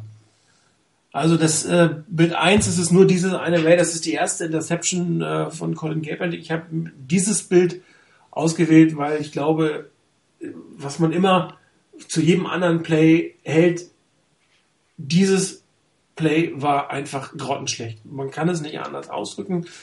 Ich habe die entscheidenden Dinge einfach eingezeichnet. Vorne ist ähm, Anquan Bolden, der läuft eine Ausroute. Eigentlich eine der stärksten Routen, die Colin Kaepernick wirft, muss man eindeutig sagen. Die kann er hervorragend. Gerade mit, mit Anquan Bolden funktioniert das extrem gut. Weiß natürlich auch die Verteidigung. Das ist ja nicht so, dass die, das zum ersten Mal hören, dass das so ist. So, und was hier passiert ist, ist äh, Cam Chancellor, das ist der an der 30-Yard-Linie steht, der steht in diesem Fall, was wir letzte Woche im Radio besprochen haben, eigentlich als, als vierte Linebacker, acht Mann in the Box. Ähm, in diesem Fall ist aber von Anfang an genau wie der Pfeil läuft, genau in der Wurfroute des Balles, weil er wusste, was kommt. Das, das war anscheinend klar, was kommt, weil er genau in die richtige, richtige Position läuft. Hinter ihm ist Anquan Bolin und der ist nicht, dieser Ball ist nicht werfbar. Da, da kommst du einfach nicht hin, weil er dir wirklich exakt an der Route steht. Er läuft auch mit dem Ball. Er wird eine gute Position, selbst wenn er den Ball nicht abfängt, er hat eine gute Position zum Verteidiger, kann es zumindest abschlagen. Und ähm, es ist ja auch nicht so, dass das Anfang Boden jetzt irgendwie drei Meter größer wäre, dass man den Ball irgendwie ewig in die Luft wirft. Und ich habe extra dieses Bild genommen, weil Colin Kaepernick den Ball hier noch in der Hand hat und guckt. Und er scheidet, entscheidet sich zu werfen. Und entscheidet sich nicht nochmal vielleicht woanders hinzugucken, zum Beispiel in Vernon Davis mit einer riesen Lücke, da mit dem Wurfarm den Colin Kaepernick hat, das ist ja wie am Pfeil gezogen, da muss er gar keine Angst haben, dass der Safety drankommt, wenn er den so ein bisschen Backshoulder wirft. Er hätte auch in die Mitte werfen können. Nein, er bleibt auf seinem ersten Read die ganze Zeit und wirft diesen Ball tatsächlich noch. Und ähm, man sieht nachher auch Anquan Bolden, das Gesicht von ihm, der, der guckt total ungläubig, hatte ich so den Eindruck, wie dieser Ball, wie, wie er diesen, oder warum Colin Kaepernick diesen Ball werfen kann. Also das war sehr, sehr ärgerlich. Klassischer Rookie-Mistake, hätte ich jetzt fast gesagt, auch wenn er gar kein Rookie mehr ist. Wir hatten vorher diskutiert, es gab eine vergleichbare Situation im letzten Drive auf Michael Crabtree, auch eine Outroute. Zum einen ist es Michael Crabtree, der wirft nicht, läuft nicht ganz so viele Outrouten. Zum anderen kommt da der Verteidiger auf einer anderen Route, der kommt von außen. Der, der läuft quasi parallel zu den, zu den Yards-Line auf Michael Crabtree zu. Da hast du eine kleine Lane. Und den wirft er dann noch besser. Den wirft er nämlich über den Verteidiger rüber, der auch ein bisschen kleiner ist. Und Michael Crabtree findet Fink den genau hinten an der Lane. Also das ist nicht, sieht sehr ähnlich aus, ist aber nicht genau das gleiche. Und dort hat er eine Lane, während er sie hier nicht hat. Also den Ball hätte er im Leben nicht werfen dürfen und das wird ihm Jim Harbaugh sicherlich auch sagen. Er hat sehr lange dahin geguckt und das ist besonders ärgerlich an der Sache. Ja, das ist, ist so ein, ein absolut vermeidbarer Fehler. Das interessante Play ist aber eigentlich die zweite Interception. Ähm, wir hatten erster und 10, genau, an der 18, ungefähr 28 Sekunden zu spielen, Timeouts zwei Stück alle Zeit der Welt. Im Endeffekt, du hättest, weil dadurch, dass du kein Field Goal äh, erzielen musst, musst du dir auch keinen Timeout für einen Kicker aufsparen. Du hättest also auch zweimal in die Mitte des Feldes werfen können. Wenn du First Down gemacht hättest, hättest du sogar noch mal spiken können. Das wäre auch kein Problem gewesen. Also es war Zeit und Möglichkeiten waren da. In Bild 2 habe ich nochmal die Routen eingezeichnet. Ähm, Quentin Patton wird wirklich so ein, so ein Quick-Hitch-Route laufen. Der bleibt einfach stehen und dreht sich um. Anquan Baldwin läuft nochmal ein Fly. Ähm, Vernon Davis wird eine Outroute ungefähr in Höhe des First Down Linie. bisschen zu kurz wäre es gewesen für ein First Down, so wie er gelaufen ist. Kendall Hunter schaut zunächst, ob er Blocking-Aufgaben hat. Hat er nicht. Läuft dann äh, in die Flat hinein. Und äh, die entscheidende Route auf der rechten Seite, Michael Crabtree. Ähm, ich habe mal zwei kleine Häkchen damit drin, also ein kleines Häkchen, ein Pfeil. Ähm, er macht einen Double Move, das hat Jim Harbour in der Pressekonferenz ja auch gesagt, dass halt der Double Move probiert wurde und gegen Richard Sherman musst du einen Double Move machen. Mit ohne Move oder mit einem einen Move wirst du ihn nicht los. Das Problem ist, ähm, die Moves waren jetzt nicht so richtig gut. Na, was heißt gut? Sie, sie waren nicht sehr effektiv.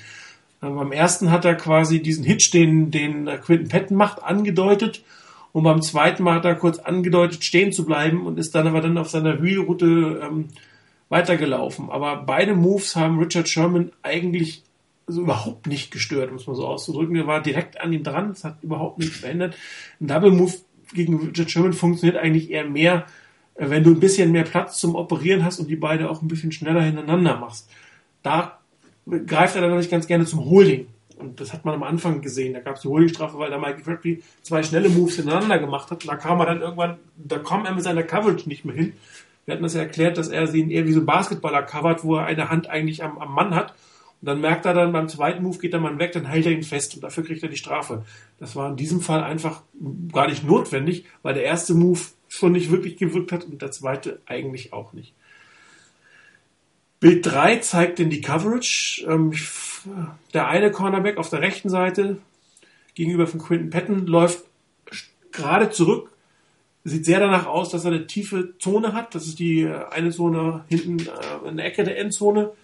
Einer der Safety, der, der linke der beiden Safeties geht auch nur einen Schritt zurück, hat die zweite Zone. Der dritte Safety hat die dritte Zone. Und äh, Richard Sherman geht im Prinzip mit Michael Crabtree die ganze Zeit mit. Um, ich vermute ein Stück weit, dass das ähm, keine Zone gewesen wäre, weil Richard Sherman eigentlich nicht so viel äh, Zonen-Coverage spielt. Im Endeffekt stellt es sich, stellt es sich so dar, als wenn hinten vier, vier Zonen ähm, gewesen wären, wie man es verteidigt hätte. Vielleicht wäre es tatsächlich auch so gewesen, wenn Michael Crabtree in die Innenseite gegangen wäre, dass Richard Sherman doch zurückgegangen wäre. Man sieht nämlich gleich im Bild 4, in der Mitte gab es nämlich drei Underneath-Zonen. Ähm, der Cornerback, der gegenüber von Anquan Bolden steht, ähm, wird Bolden quasi an der 10 Markierung äh, laufen lassen und wird die rechte Zone ein Stück weit übernehmen, tiefere Zone. Äh, der eine Inside-Linebacker hat die mittlere Zone, der zweite Linebacker oder der linke Linebacker geht ein Stück weit zurück in die dritte Zone. Der macht hinterher auch die Interception, läuft dann mit dem Play mit, weil dort eigentlich nur ähm, weil er in dem Moment merkt, dass die Zone, die, die Zone nicht mehr zu verteidigen braucht. Weil genau, da ist keiner mehr, beziehungsweise Kendall Hunter wird äh, durch den, äh, äh wer link ist, müsste äh, Thomas sein, der dort steht. Ähm, ich habe jetzt die, die im Bild 5 die Zonen nochmal weggenommen, habe eher so die, die Bewegung und die, die, die, der, der ähm, Verteidiger noch mitgenommen. Oben, was sich da eingezeichnet hat, das ist das Fenster, in dem man nachher an Van Bolden hätte anspielen können wenn man dann auf ihn hätte werfen wollen. Das war aber von Anfang an nicht der Fall. Ja, also dort äh, gab es eine etwas eine Unstimmigkeit zwischen den beiden Safeties, kommen wir gleich nochmal zu. Also zwischen Safety und Cornerback, da wäre eine Lücke gewesen. Ähm, Vernon Davis selber läuft von einem Linebacker in den Cornerback herein. Das heißt, diese verteidigen die beiden Zonen an der First Down Markierung. Und ähm, der linke äh, Outside Linebacker läuft im Prinzip nachdem er sieht, dass der Ball nur zu Michael Crabtree gehen kann, weil man es auch an Colin Kaepernick sieht, das sieht man im Bild 6. Er steht eigentlich sofort ähm, in der Situation da, dass er diesen langen Pass werfen will. Ich habe den ersten ähm, Stutter Step, den ersten äh, Versuch des, des, Movements vom, von Michael Crabtree eigentlich gar nicht mit eingezeichnet, weil man den kaum gesehen hat. Er hat dann wirklich sehr, sehr wenig gemacht. Das war direkt nachdem er in den Verteidiger hineingelaufen ist. Da kurz vor der First Down Markierung macht er den nächsten deutet erst ein bisschen nach innen Move an, ein bisschen nach außen Move, war aber auch nicht wirklich überzeugend und man sieht auch, Richard Sherman klebt an ihm und Colin Kaepernick guckt schon in seine Richtung. Das ist das, was Jim Harbaugh gesagt hat. Es ist eine Pre-Snap-Entscheidung gewesen. Man hat die 1 zu 1 Coverage auf Richard Sherman gesehen. Colin Kaepernick hat sich dafür entschieden, auf diese 1 zu 1 Situation zu gehen und hat auf die linke Seite überhaupt nicht mehr geachtet. Er weiß, dass ein Doppelmove kommt. Den Ball wirst du dann auch ähm, auf, in, eine, in einen Bereich, also auf einen Punkt, wo du deinen Receiver erwartest, in der Hoffnung, dass er quasi seinen Cornerback abgeschüttelt haben wird zu dem Zeitpunkt. Schwierigkeit in der Situation ist, dass natürlich Richard Sherman ähm, die Außenlinie als Hilfe hat. Ja, das das, wenn du, wenn du den, wenn der Receiver rechts an dir vorbeigeht, weißt du genau, da kann nicht viel weiter gehen, da kannst du den Winkel relativ gut abschätzen, wie weit kann ich mich vom, vom Verteidiger noch lösen, um vielleicht eine bessere äh, Position zum Ball zu haben, weil um auf die, auf die rechte Seite, um die musst du dich einfach nicht kümmern. Wenn der Receiver auf der Innenseite geht, ist das wieder ein anderes Spiel, da hast du eigentlich entweder die Hilfe von deinem Mitspieler, der kommt, oder du musst es alleine verteidigen. Und daher ist, wie du sagtest, Chris, dass man jetzt in dieser Situation mit vier Downs zu spielen, ohne Not diesen Pass im Pre-Snap sich aussucht, ich möchte zumindest mal bezweifeln, dass das eine gute Entscheidung ist, zumal dieser, dieser Fade-Pass mehrfach von Colin Kaepernick in der Saison schon nicht wirklich funktioniert hat. Wir hatten es gegen die Cardinals, das war eins der Goal-Line-Plays.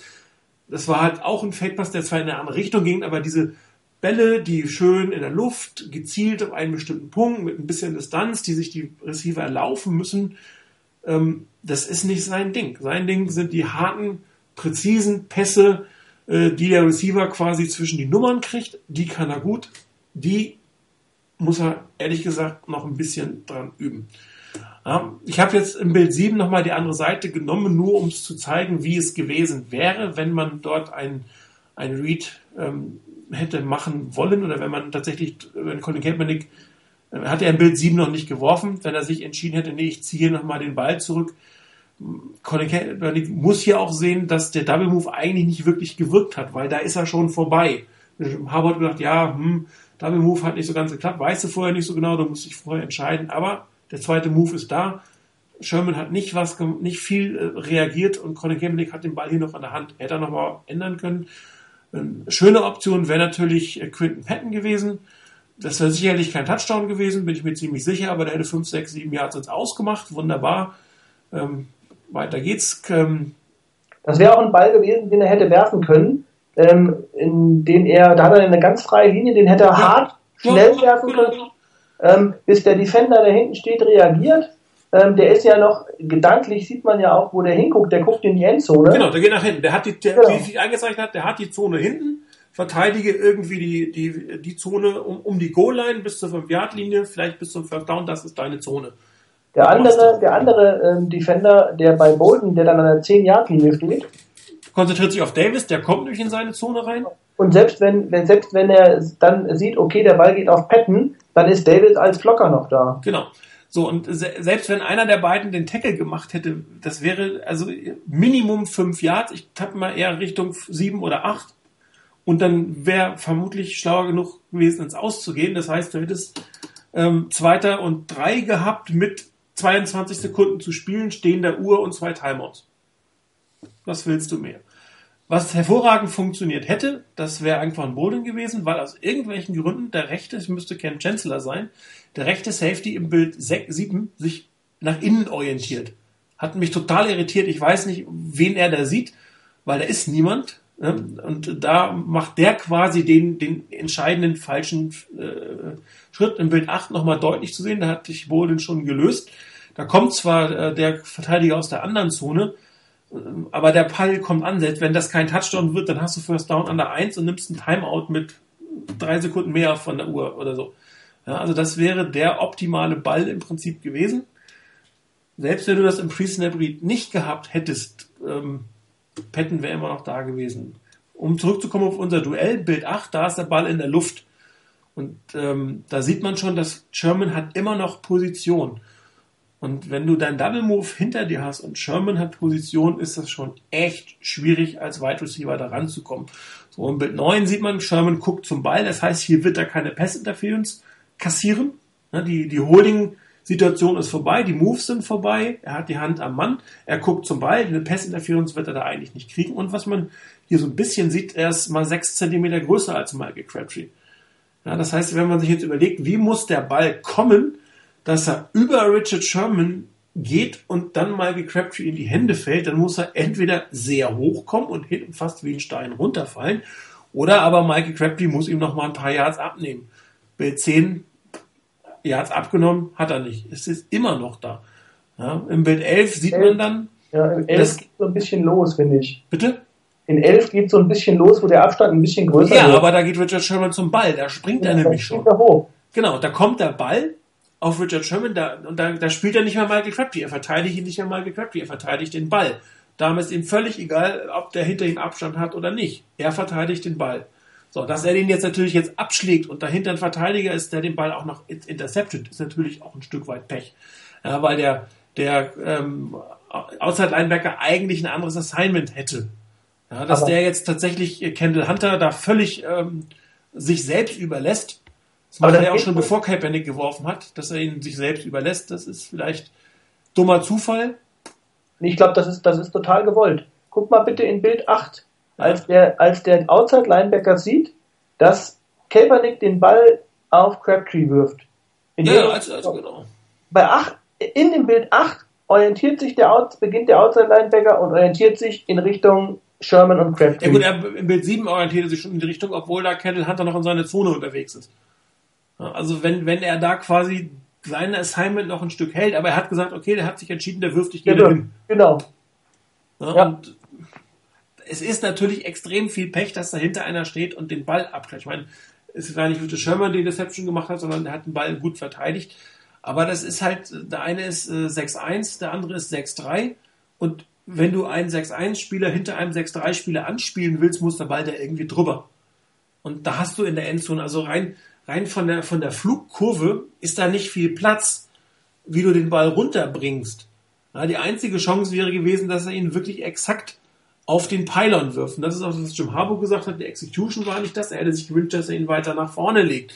Ich bin mir aber nicht sicher, ob das auch was gebracht hätte, weil, wie gesagt, äh, das Bild 11 täuscht. Die Separation ist von Richard Sherman äh, quasi gewollt, weil er den Ball verteidigt. Und nicht, weil ähm, ihm da Michael Crabtree ein paar Yards abnimmt. Ich befürchte, wenn er das nicht gemacht hätte, hätte es die ganze Zeit ausgesehen wie im Bild 10 bis an den Pylon, hätte er den Ball auch nicht gefangen. Gut, im, im Zweifel, im Zweifel wäre dann wenigstens, wenn er auf den Pylon geworfen hätte, die Chance größer gewesen, dass der Ball einfach incomplete geht. Das ist richtig, absolut. Äh, und äh, nicht mehr, nicht mehr ähm, abgefangen wird. Ähm, das wäre dann eigentlich noch die Variante gewesen, die etwas ähm, günstiger gewesen wäre oder vielleicht auch ja, wo die Hoffnung gewesen ist, dass das nicht passiert. Aber ich, ich muss auch sagen, ich fand, es war einfach, da kann man über Sherman denken, was man will, aber es war halt einfach ein geiles Play von ihm auch. Das muss man auch einfach zugestehen.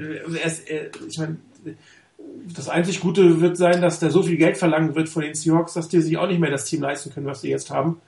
Der ist dieses Jahr ähnlich wie Colin Kaepernick berechtigt, ähm, seinen, seinen Vertrag zu verlängern. Das gleiche gilt für Earl Thomas, der spielt auch noch mit seinem, mit seinem Rookie-Vertrag. Äh, die beiden werden sicherlich ein bisschen Geld haben wollen und äh, das heißt, auch die Seahawks müssen sich überlegen, ob sie die ganzen Einjahresverträge von den Free Agents äh, weiter haben können. Das ist so ein bisschen, was mir so ein bisschen Mut macht, ehrlich gesagt. Aber aber dafür haben die zum Beispiel jetzt erstmal nicht das Problem mit Russell Wilson. Nee, das haben sie nächstes da Jahr. haben sie erst nächstes das Jahr dann ja. das Problem. Aber, Aber, ganz kurz noch zu dem Play ja. mit, mit Sherman.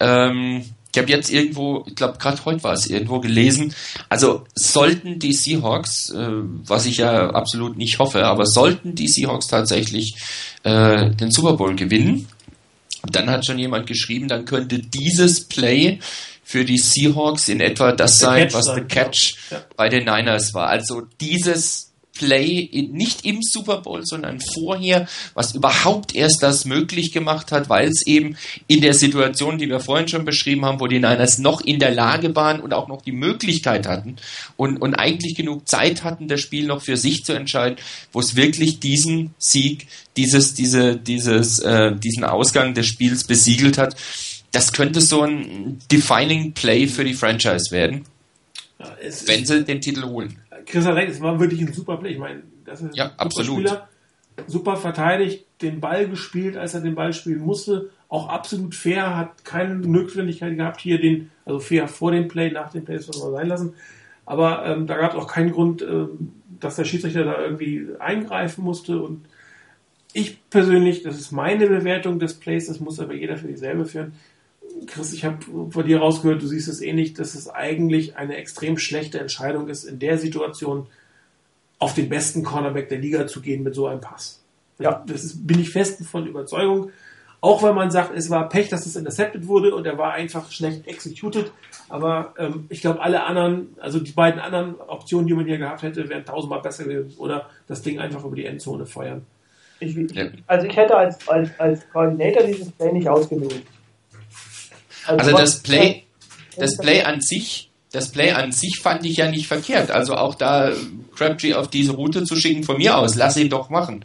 Nur ähm, ich hätte nicht dahin oder hätte mal gesagt, äh, wirf ihm das Ding nicht und wenn, dann bitte so, dass wenn überhaupt irgendwie jemand vielleicht mit den Fingerspitzen drankommen kann, lass den Ball lieber hinten rausgehen, wenn es eng ist, wenn du dich entscheidest vom Snap weg, da soll der Ball hingehen, dann wirf das Ding so, wenn die eng beieinander sind, dass es hinten rausgeht, dann ist kein Problem dabei.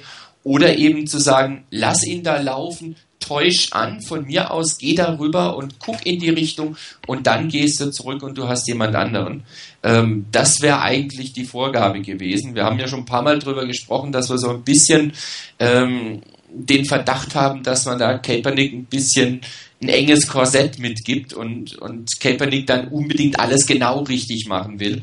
An der Stelle hätte ich mir das so im Nachhinein auf jeden Fall gewünscht, nach dem Motto, tu's und wenn, dann hinten raus mit dem Ding, wenn es eng ist. Aber und dann geh rüber. Du hast noch einen anderen, guck, dass du da noch irgendwie was los bist und wenn nicht, schmeiß das Ding ins Aus. Gut, aber wir wollen natürlich nicht nur über Colin Kaepernick meckern, hatten wir gesagt. Ähm, ich habe noch ein. Ich würde, ich würde hier auch an der Stelle gar nicht primär über Colin Kaepernick meckern. Also ich hätte mir hier von den vom Coordinator ein Play gewünscht, etwas anderes gewünscht, äh, als einen Pass auf Richard Sherman. Ich finde, man hätte ihn gar nicht, auch Kaepernick in die Verlegenheit bringen dürfen, dieses Play überhaupt in Erwägung zu ziehen. So sage ich es jetzt mal. Wo, wobei die anderen Routen mir echt sehr gut gefallen haben. Also gerade diese, dieser Quick Hitch von, von Quinton Patton ist eine super Situation in dem Moment. Ja, aber, aber, aber jetzt ganz ehrlich, in der Situation, ähm, da musst du doch, diesen Ball musst du doch werfen im Vertrauen darauf, dass dein Receiver diesen Ball. Nee, das, ist, das meine ich gar nicht. Du hast gesagt, du würdest das Play nicht callen. Also dieses ja, genau. Play, ich hätte das schon gecallt. Ich habe ihm nur nicht gesagt, geh nicht, nur gesagt, geh nicht auf Sherman. Mhm. Ja gut, dann, dann, hätte, genau. dann hätte dann so gecallt sein müssen, dass das nicht sein erster Recall Genau, dass das vielleicht, oder dass er sagt, okay, wenn der Double Move nicht geht, geh weg, wirf ihn weg. Ja. Also wenn du merkst, dass er nach dem zweiten Move keine Separation hat, wirf den Ball weg. Das wäre die Ansage gewesen. Oder aber äh, guck nur mal auf die Seite, wie es aussieht und guck, guck primär die linke Seite. Hättest du auch machen können. Ja, klar. Hätt, hätt, du brauchst ja einen Augenblick, bis, bis du den werfen kannst. Du kannst erstmal nach links gucken und sagen, okay, links ist kacke, ich werf dann. Äh, das hätte er auch machen können. Du kannst ja entscheiden, ich, du kannst entscheiden, ich will auf Richard, auf, auf, die, auf Crabtree werfen. So, aber mein Play läuft, ich gucke mir erstmal auf die linke Seite an, ob es nicht da vielleicht auch was gibt, weil ich habe ein bisschen Zeit, bis ich den Ball in die Luft werfen muss. Das ist ja kein Play, wo du Snap, Wurf.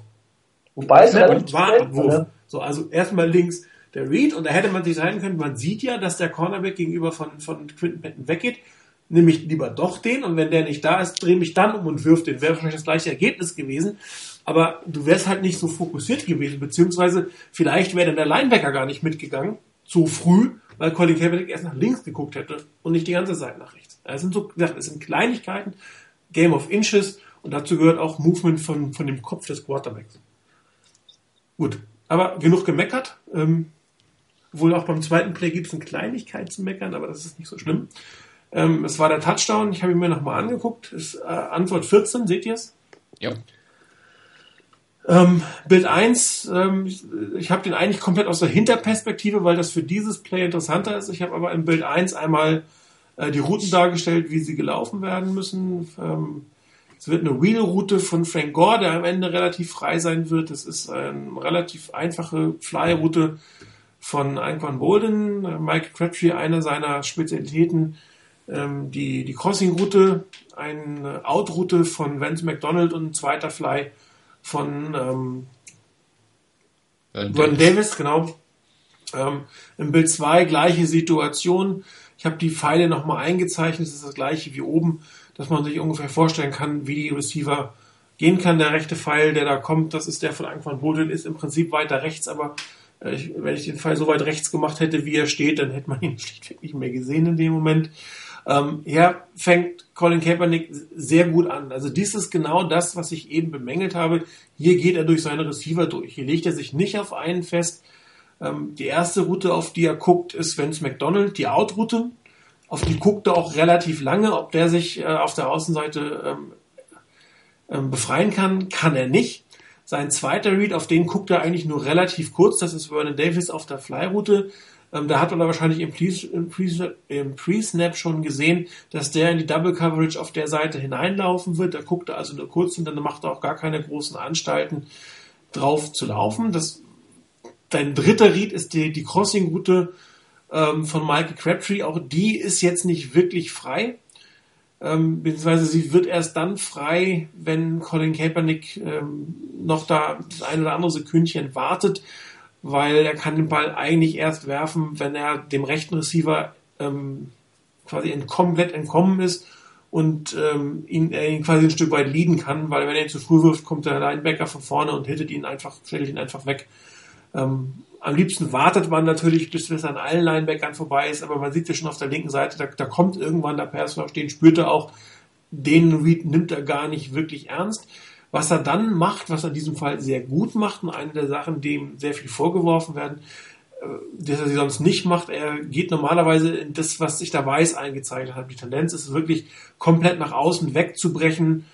Ähm, was er aber macht, ist einen Schritt in die Pocket, nicht mehr vorhandene Pocket in diesem Fall, aber den Schritt nach vorne zu machen.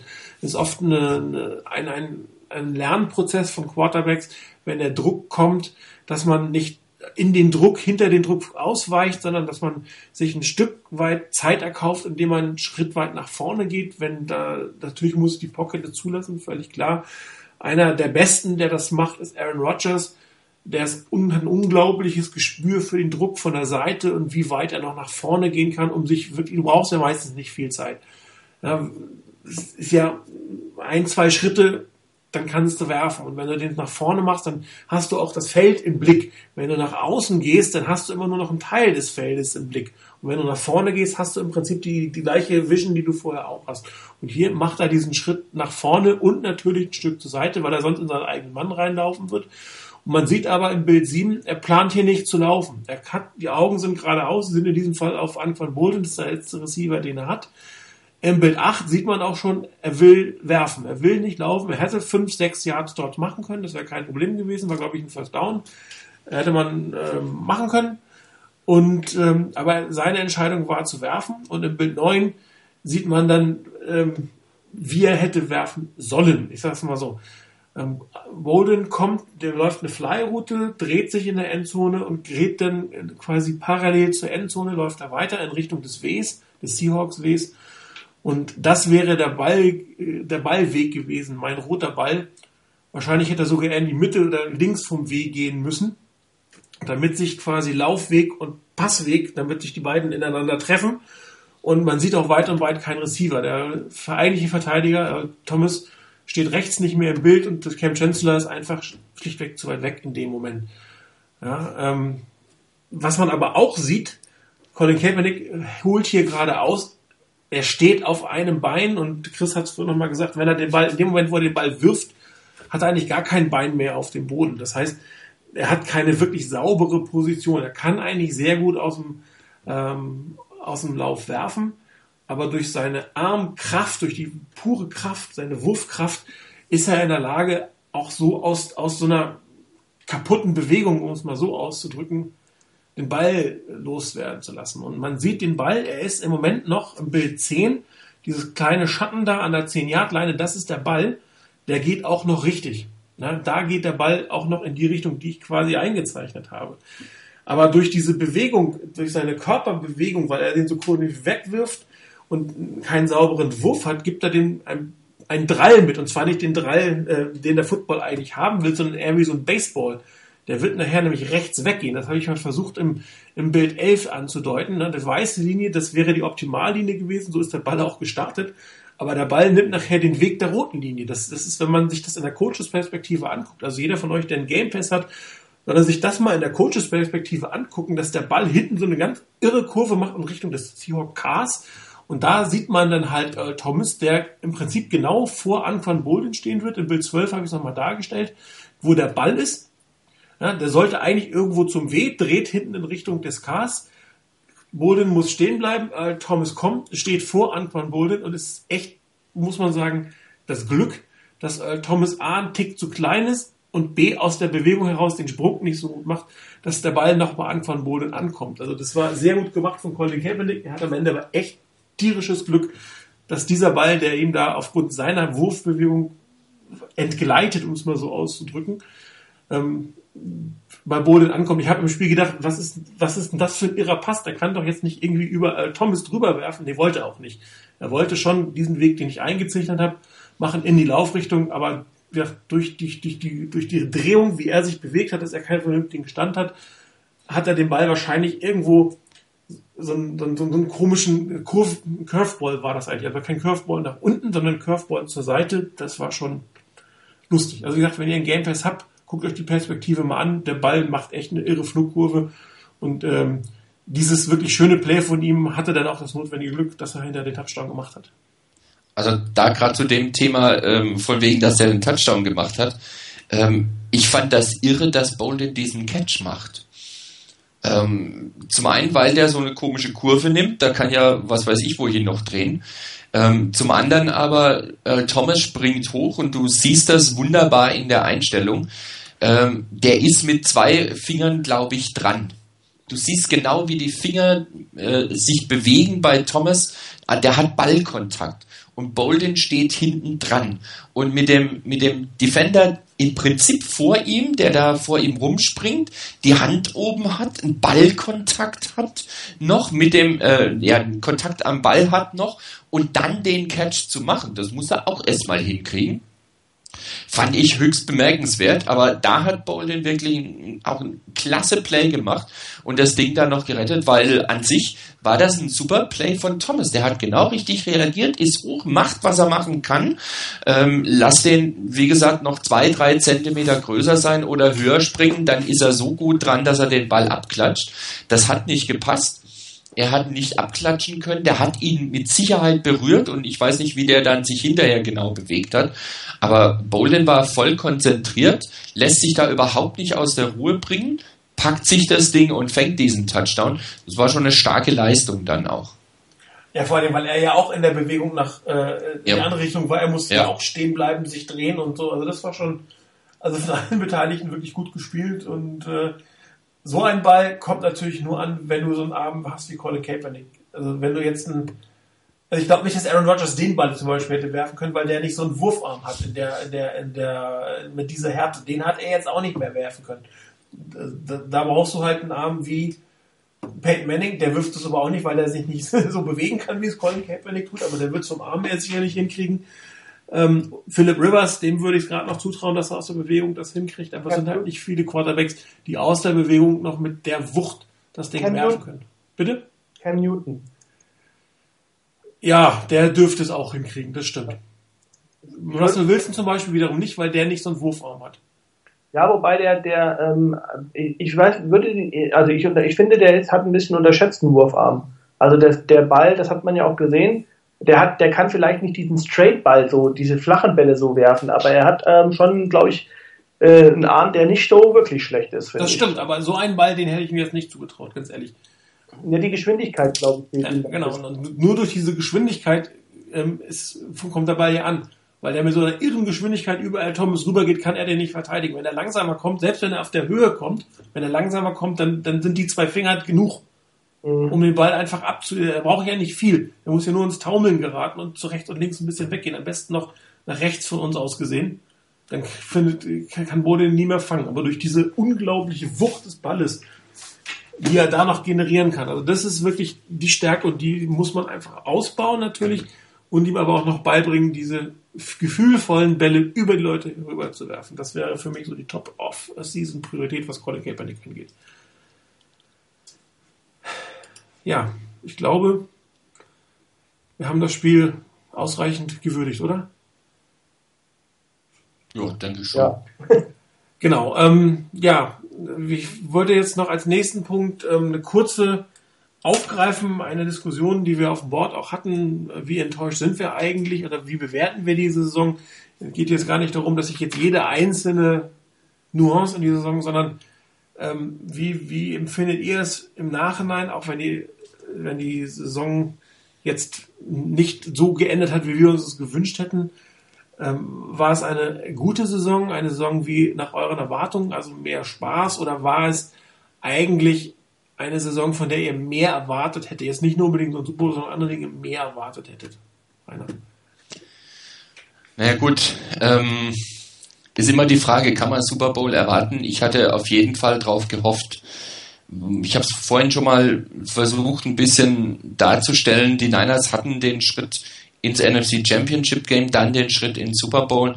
Und dieses Jahr noch einen Schritt weiter zu gehen, wäre eigentlich das gewesen, worauf man gehofft hat, zumal die Mannschaft eigentlich auch dafür tauglich ist und eigentlich reif wäre für den Super Bowl.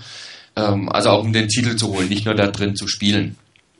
Das hat nicht geklappt. Ähm, ich tue mir selber für mich wahnsinnig schwer mit der Einschätzung dieser Saison. Ich schwank eigentlich laufend zwischen dem, dass ich sage, das war grundsätzlich eine gute Saison und ich bin mir absolut sicher, 28 Mannschaften in der NFL würden wahnsinnig gern mit den Niners tauschen. Äh, Das sind nämlich die 28, die 28, die es nicht in die Championship Games geschafft haben. Die würden gerne mit den Niners tauschen. Da soll man sich nicht immer an den Schwächeren orientieren, sondern an den Stärkeren eigentlich, damit man auch seine Ziele erreicht. Von daher, die Niners haben eine Saison gespielt, zwölf Spiele zu gewinnen in einer so starken Division, wie die Niners das haben. Das ist aller Ehren wert erstmal. Sie haben zwei schwere ähm, Playoff-Auswärtsspiele gewonnen. Sie waren im dritten Playoff-Auswärtsspiel dicht dran, das auch noch zu gewinnen. Von daher denke ich, insgesamt betrachtet kann man mit den Niners durchaus zufrieden sein, beziehungsweise sagen, das war eine insgesamt eigentlich ganz gute Saison. Ähm, muss man dann zufrieden sein mit dem, was sie erreicht haben? Ich glaube nicht. Äh, zufrieden wäre ich wirklich gewesen. Und da wird sich auch, glaube ich, nichts ändern, wenn die Niners einen Titel geholt hätten. Dann kannst du sagen, ja, jetzt bin ich voll und ganz zufrieden. Vorher fehlt immer noch irgendwas. Ähm, und das macht so ein bisschen schwierig. Wenn du anguckst, ich habe diese Woche einen Vergleich gelesen zwischen den äh, Jahren, ich glaube 2003 bis 2010 und den letzten drei Spielzeiten das ist phänomenal. Mehr Siege, glaube ich, fast eingefahren als in den neun Jahren davor. Ähm, mehr Playoffs natürlich logischerweise, mehr Siege gegen Mannschaften, die einen positiven Rekord hatten oder zehn Siege hatten. Ähm, also von daher in allen Kategorien ist man besser geworden. Nur was man halt noch nicht geschafft hat, man hat den Titel nicht geholt. Und äh, ich glaube, ähm, Igor war es, der hatte geschrieben, also dreimal hintereinander Championship Game ist schon verdammt gut. Viermal das hintereinander zu schaffen, ist extrem schwer. Also von daher könnte es sein, dass die Niners vielleicht mit der Mannschaft und mit dem ganz großen Teil der Mannschaft ihre Chance verpasst haben, einen Super Bowl zu holen. Es wird Entscheidungen geben in der Offseason, sei es, dass äh, Spieler gehen müssen, die man eigentlich nicht gehen lassen möchte. Du musst abwarten, was machen die Rookies, was machen die Free Agents, die man holt. Eventuell wirst du auch die eine oder andere Stütze des Teams vielleicht verlieren. Weiß man alles noch nicht, muss man alles abwarten. Und dann musst du erst sehen, dass die Bestandteile, die du dir reinholst, dann überhaupt wieder zusammenpassen. Und das noch dazu ähm, in einer Division, wo es in der nächsten Saison unter Umständen noch schwieriger wird, in die Playoffs zu kommen. Ähm, man muss abwarten, wie es bei den Seahawks weitergeht, natürlich, gerade wenn, wenn da der ein oder andere einen dickeren Vertrag möchte. Ähm, die Cardinals waren jetzt auch nicht so schlecht diese Saison. Und ähm, die Rams haben eigentlich ein paar ganz gute Ansätze gezeigt, auch gerade innerhalb der Division, ähm, und haben, was weiß ich, wie viele Myriaden von, von Draftpicks jetzt und auch hohe Draftpicks. Und wenn da der eine oder andere auch gleich unmittelbar einschlagen sollte, ähm, dann sind die auch nicht zu verachten. Also von daher kann es durchaus sein, dass in der nächsten Saison es für die Niners erheblich schwieriger wird, wieder ins Championship Game zu kommen als dieses Jahr. Und vielleicht kann man so eine endgültige Bewertung dieser Saison wirklich erst abgeben, nächstes oder übernächstes Jahr, wenn man sieht, wie sich es weiterentwickelt. Ähm, es gab gute Ansätze, es gab durchaus etliches Positives auch zu beobachten. Ich fand stark, wie Michael Crabtree zurückgekommen ist, ähm, wie Anquan Bolden sich eingefügt hat, das war hervorragend. Ähm, andere Leistungsträger, auch ein, Vernon Davis, haben ihre Leistung gebracht. Die O-Line hätte gerne ein bisschen besser spielen dürfen. Da fand ich insbesondere Alex Boone sehr, sehr stark und überraschend gut eigentlich. Ähm, Frank Gore hat eine Saison geliefert, die besser war als das, was ich vermutet hatte. Auch wenn nicht alles Gold war, was geglänzt hat. Ähm, also von daher schon einiges Positive, auch in der Defense, gerade für mich ganz vorneweg Eric Reed, wie der reingekommen ist als Rookie und gespielt hat, durchaus ein sehr positives Element, über das man sich auch freuen sollte. Und ich glaube, das ist auch so ein Punkt bei all den Diskussionen, die auch über, auf dem Board laufen. Ähm, ich muss mich nicht zufrieden geben mit dem, was da ist. Ich muss nicht sagen, das war eine ganz tolle Saison und ich bin happy und zufrieden. Wer das will, okay, das ist jedem völlig unbenommen. Ich kann aber auch jeden verstehen, der sagt, da fehlt mir was, da fehlt der Titel, den man holen konnte und der fehlt und deshalb kann ich nicht zufrieden sein, deshalb kann ich nicht von einer großartigen Saison sprechen. Was mir dabei aber ein bisschen zu kurz kommt, ist das, dass man ein Stück weit auch, oder ich habe so das Gefühl, dass dadurch ein Stück weit ein bisschen heruntergestuft wird, herabgestuft wird, runtergewürdigt wird, das ist jetzt nicht böse gemeint, also nach dem Motto, da will man unbedingt draufhauen, was die Mannschaft überhaupt erreicht hat. Und ein drittes Mal hintereinander im Championship Game zu stehen, ist eine Leistung. Das muss man erstmal hinkriegen. Das sollte man auch entsprechend würdigen. Jetzt vorhin schon gesagt, zwölf Siege in der regulären Saison, zwei schwere Auswärtsspiele in den Playoffs gewonnen. Das sollte man nicht unter den Tisch kehren. Das ist eine Leistung, die du erst hinkriegen musst. Und das sollte man auch entsprechend würdigen. Dass man darüber hinaus sagt, ich bin letztendlich mit dem Ausgang der Saison nicht zufrieden weil eben am Schluss der Titel, den wir alle wollen, eben nicht geholt wurde. Kann ich aber durchaus nachvollziehen. Dann kann das Wort zum Sonntag. nee, wenn dann zum Freitag. Oder habe ich jetzt geredet, dass wir plötzlich Samstag haben? Fast. Ja, möchtest du äh, das Wort zum Freitag ergänzen, Chris? Ja, das, äh, ich meine, ergänzen, ähm, das ist ja eine, was Rainer jetzt gerade gesagt hat, das ist ja eine persönliche Einschätzung für mich ist die Bewertung der Saison ist eine total individuelle Sache. Ähm, das hat Rainer auch schon ganz zu Recht gesagt. das muss jeder für sich selber, jeder Fan für sich selber entscheiden. Ich für meine Person kann da sagen, ähm, die 49ers haben eine tolle Saison gespielt, ganz objektiv betrachtet. Sie haben ähm, guten Football gespielt. Sie haben, ähm, man kann nicht erwarten, 100% perfekten Football, das wird es nicht geben. Ähm, auf der anderen Seite, das ist dann für mich das Entscheidende, ähm, es ist immer so ein bisschen abhängig davon, mit welcher Erwartung gehe ich in so eine Saison rein. Und ich kann, oder ist mein Eindruck, in dieser NFL der heutigen Zeit kann ich nicht mehr mit der Erwartung reingehen, dass ich den Super Bowl gewinne. Ich kann mir das wünschen. Ich kann ähm, sagen, ja, mein Team gehört dazu, zu denen, die das schaffen können. Aber die Erwartung zu haben, mein Team muss den Super Bowl gewinnen. Ich weiß nicht, das hängt von so vielen Faktoren ab. Also ich habe im Mai gedacht, als Michael Crabtree ähm, ausgefallen ist, oh mein Gott, also damit sinken die Chancen gewaltig der 49ers überhaupt ist so weit zu schaffen, wie sie es geschafft haben, weil ich auch gedacht habe, er kommt nicht zurück. Ähm, und von daher sind, ist das so viele Faktoren. Caliber, der am Anfang ausgefallen ist, dann auch am Ende, ähm, dass da die, die Situation noch ist, die, ähm, die auch in der, in der Saison immer noch ein paar wichtige Spieler, Bruce Miller, der ausgefallen ist, der sehr, sehr wichtig war.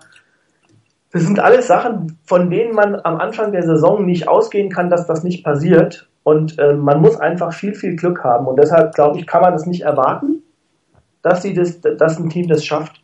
Und von daher, ähm, für mich war die Saison auf jeden Fall kein Failure.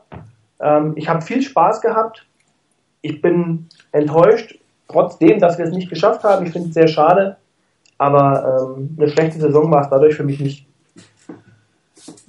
Ja, ähm, ich tue mich mit der Bewertung der Saison ein bisschen schwer, muss ich sagen. Ich meine, du kannst nicht mal richtig sagen, 12-4 Rekord Championship Game, das kann keine erfolglose oder eine wenig erfolgreiche Saison sein. Dem stimme ich auch zu.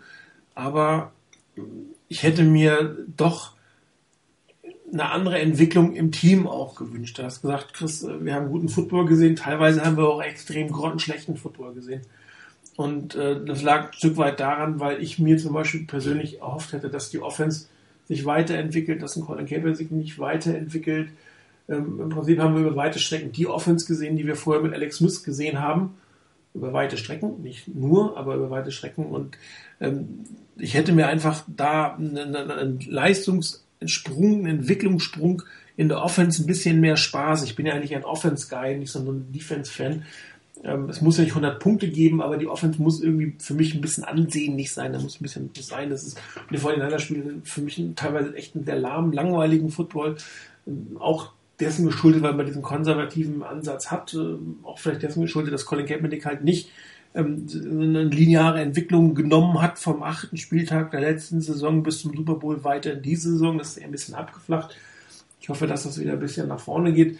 Ähm, ich fand es auch ein bisschen bedenklich, dass man eigentlich nicht in der Lage war, ähm, gegen die wirklich guten Teams auch deutlich besser zu bestehen. Also böse Niederlagen am Anfang der Saison, knappe Niederlagen am Ende, aber die Fortinanders haben halt, ähm, äh, das muss man auch bei den zwölf Siegen sehen, schon gegen Teams gespielt, die echt schlecht waren. Ich glaube, sie haben fünf der, der sieben schlechtesten Teams der Liga gespielt. Das, das darf man nicht vergessen. Und die Frage ist, das wäre gewesen, wenn man einen stärkeren Schedule gehabt hätte.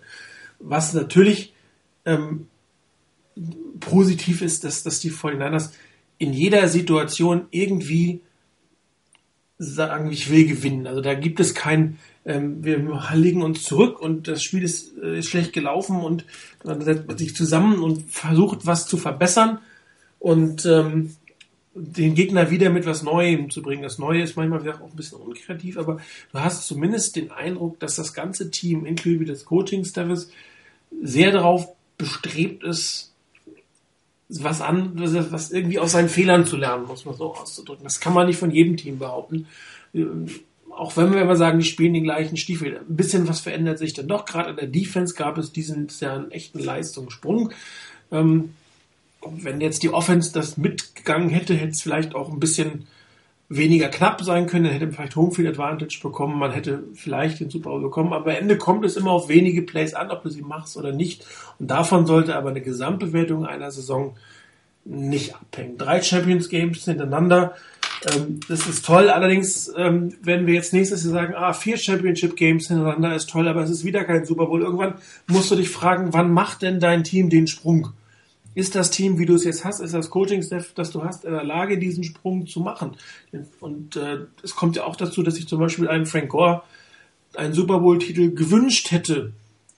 Ähm, jetzt bin ich der Meinung, ähm, er sollte in Ruhe in Ruhestand gehen nach dieser Saison, egal ob mit Titel oder nicht. Und äh, darum wird er vielleicht keinen mehr gewinnen. Das finde ich jetzt persönlich für diesen Spieler schade, der sehr viel für die 49ers getan hat jetzt am Ende seiner Karriere angekommen ist und den 49ers auch so, wie er sich wahrscheinlich selber gewünscht hätte, nicht mehr helfen konnte in den Playoffs, das, diesen, diesen nächsten Schritt im Prinzip zu gehen. Und da wird es noch andere Spieler geben, die vielleicht gehen werden müssen, um die neuen Spieler zu integrieren, die auch dann keinen Titel haben Also das ist auch für diese Sicht, wo ich mir wünsche, dass der eine Spieler, der so lange mit den 49ers ausgeharrt hat, am Ende noch den Titel bekommt. Das spielt für mich auch immer so ein bisschen mit rein in der Bewertung der Saison und das Fenster of Opportunity. Ähm, ich glaube nicht, dass John Harbour es akzeptieren wird, dass man sagt, ich habe ein Übergangsjahr, ich baue neue Spiele ein. Die wollen immer ähm, kämpfen und werden immer kämpfen. Und äh, aber es geht halt so schnell in dieser Liga, dass du auch nicht nur sagen kannst, ich will jetzt einen Super Bowl gewinnen, du kannst ja nicht mal genau sagen, ich komme auf jeden Fall in die Playoffs. Wer guckt dir die Falcons an Richtig. oder die, Texans? Ja, das kann dir immer passieren. Oder aber du verlierst ein blödes Spiel durch irgendeine blöde Situation und bist plötzlich Dritter deiner Division und bist nicht in den Playoffs mit einem Rekord von 11 zu 5. Kann dir alles passieren.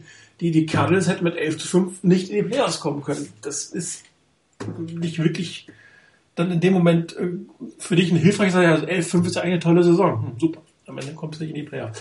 Das heißt, ähm, ich finde es halt wirklich schade, dass die Fortinanders es, es äh, nicht geschafft haben, einen gewissen Entwicklungssprung zu machen im Team. Ähm, dass sie jetzt den Super Bowl nicht gewonnen haben, ich glaube, das ist auch eine Glückssache zum Schluss. Es sind eins, ein, zwei, drei Plays, ein bisschen Glück, schlechte Schiedsrichterentscheidung, irgendwie mal ein blödes Playcalling, was immer dazu kommt. Und, und, das sollte aber zumindest nicht die Gesamtsituation der Saison ähm, beschreiben. Also es war definitiv kein Failure, aber für Fun muss ich sagen, wäre es gerade auf der Offenseite noch ein bisschen wenig, dann würde ich mir echt ein bisschen kreativeren Football, ein bisschen attraktiveren Football äh, wünschen und ähm, hoffen, dass das einfach in der Leistung mit, mit neuen Spielern, also auch mit der Wertung von Kaepernick nächstes Jahr noch mal ein bisschen mehr wird, dass man dann auch nicht immer irgendwie dass dieses, ah, schon wieder nur zwei Field Goals und, oh, könnt ihr nicht mal irgendwo das ist auch so eine, es läuft ja immer gleich ab, diese Plays. Dann hat der einer plötzlich einen Touchdown für 7-6, der macht die würde noch ein Field Goal. Und wie oft haben wir das erlebt? Das ist irgendwie ein bisschen langweilig, finde ich. Und da würde ich mir wünschen, dass die Vorderlanders hier wirklich gerade auf der offensiven Seite ein bisschen mehr Pep in die Offense rein, ein bisschen mehr offener spielen. Und wenn sie dann wieder nicht in den Super Bowl kommen und nicht gewinnen, dann ist das halt so. Das kann man halt vorher nicht sagen. Aber gesagt, irgendwann musst du dich als Team natürlich fragen, warum ist das nicht der Fall? Ist der Coach der richtige? Habe ich die richtigen Spieler, um diesen letzten entscheidenden Schritt zu gehen. Weil irgendwann, das haben die Patriots auch gesehen, irgendwann geht's mal wieder für eine Zeit lang nach unten und ob du dann wieder das gleiche Niveau erreichen kannst. Die Patriots waren zwar im Super Bowl, aber haben wieder auch nicht mehr gewonnen. Irgendwann ist, ist das dann auch vorbei und dann gehst du wieder durch eine Talphase als Team und irgendwann wird sie kommen. Und dann sagst du natürlich, hätte ich mal da in dem Zeitraum was gewonnen. Aber ähm, gesagt, bei, wenn ich, ich habe es extra Fun oder Failure, bei mir ist es eigentlich die Mitte, definitiv keine Failure, aber Fun ist für mich auch nochmal was anderes Saison. Eine Sache würde ich noch ergänzen, weil das gerade eben mir auch nochmal in den Sinn kam. Ich würde zum Beispiel, weil du Colin Kaepernick auch angesprochen hast und seine Entwicklung angesprochen hast, ich würde mir gerne am Ende der Offseason wünschen, dass es irgendwann mal im Lauf der Offseason, so gegen, wenn es dann auf die Saison zugeht, ähm, dieses Mal keine Meldung geben würde, von wegen Colin Kaepernick super gearbeitet, ist noch schneller, kräftiger geworden, sondern wenn es einfach heißen würde, er ist ruhiger in der Pocket, er geht durch seine Reads durch, er hat gelernt, eben geduldig zu sein bei seinen Reads. Er hat auch gelernt, diesen Schritt nach vorne zu machen. Er hat seine Pre-Snap Reads verbessert. Er ist insgesamt als Pocket Passer besser geworden. Wenn das ein Schritt ist, den er dieses Jahr geht, nach dem Motto, okay, letzte Saison hat er den Schritt gemacht, stärker, kräftiger, schneller nochmal zu werden und jetzt den Schritt geht stärker hin zum Quarterback, zu dem, der eigentlich sein muss, nämlich zum Pocket Passer und da muss er besser werden. Das Laufen ist eine tolle Dimension, die er drin hat, aber es darf nicht die Basis seines Spiels sein. Es ist nice to have. Es ist gut, wenn er es kann. Es ist klasse, wenn er es einstreuen kann. Es ist klasse, wenn es eine Waffe ist, mit der du arbeiten kannst. Aber er muss in die Richtung sich weiterentwickeln, dass er in der Pocket in Ruhe durch seine Reads durchgeht, die Fußarbeit ordentlich hinkriegt, die Pre-Snap-Reads gescheit hinkriegt und gute Entscheidungen trifft. Wenn es das am Ende der Preseason gibt nach dem Motto und jetzt nicht die Hochjubelmeldungen von, von, ähm, von Harbour, der sowieso immer nur tolle Spieler hat und alles ganz super ist, sondern wenn wirklich dann auch in der Saison zu merken ist, den Schritt hat Kaepernick gemacht, dann glaube ich, sind wir auf einem sehr guten Weg. Denn das ist, glaube ich, etwas, wo die Niners so einen richtigen Schub kriegen können nochmal, wenn Kaepernick diesen Schritt macht. Einer ist definitiv schon beim nächsten Punkt. Ja, definitiv. Passt ja gut. Rainer hat den Drang in die nächste Saison weg von der. Genau, es ist, es ist, Klar, ist ja auch die ist auch rum. Der nächste Punkt ist, äh, was ist eure Erwartungshaltung an die nächste, nächste Saison? Es ist bewusst jetzt gewählt, bevor die ganzen Movements gekommen sind, sondern wenn man jetzt mit dem, mit der letzten Saison im Rücken, mit dem auch ein bisschen Frust im Bauch, den man noch hat, was ist eure Erwartung an die nächste Saison? Rainer, du hast deine Sachen, glaube ich, ganz, ganz gut äh, schon dargestellt. Kannst du natürlich auch nochmal das erweitern. Also das war, das war jetzt ganz kurz eigentlich die Hoffnung, die ich habe. Ich erwarte da auch einen Schritt nach vorne und erhoffe mir, dass es ein ordentlicher ist, ein spürbarer Schritt nach vorne ist bei Kaepernick, weil ich der festen Überzeugung bin, wenn der diesen Schritt geht, dann, wenn der diesen Schritt machen kann, dann ist es für die gesamte Offense der Niners ein Riesenschritt nach vorne, ein Riesenschritt in die richtige Richtung. Chris. Ja, also grundsätzlich ähm, erwarte ich mir, also von, von, dem, jetzt mal weg von den, von den Entwicklungen, den Einzelentscheidungen, die das Team betreffen, was Free Agency und äh, Free Agent der 49ers und Draft angeht, ähm, erwarte ich mir als ganz grundsätzliche Überlegung wirklich ein Überdenken der Coaches, was die Philosophie angeht.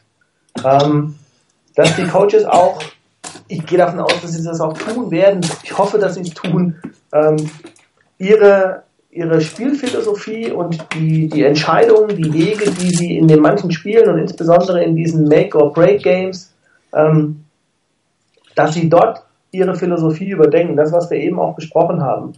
Äh, möglicherweise einfach mehr bereit sind, Risiko einzugehen, ähm, vor allen Dingen auch äh, das Spiel nicht so, in der Offense zumindest, nicht so einseitig auf die bewährten Kräfte ähm, auszurichten.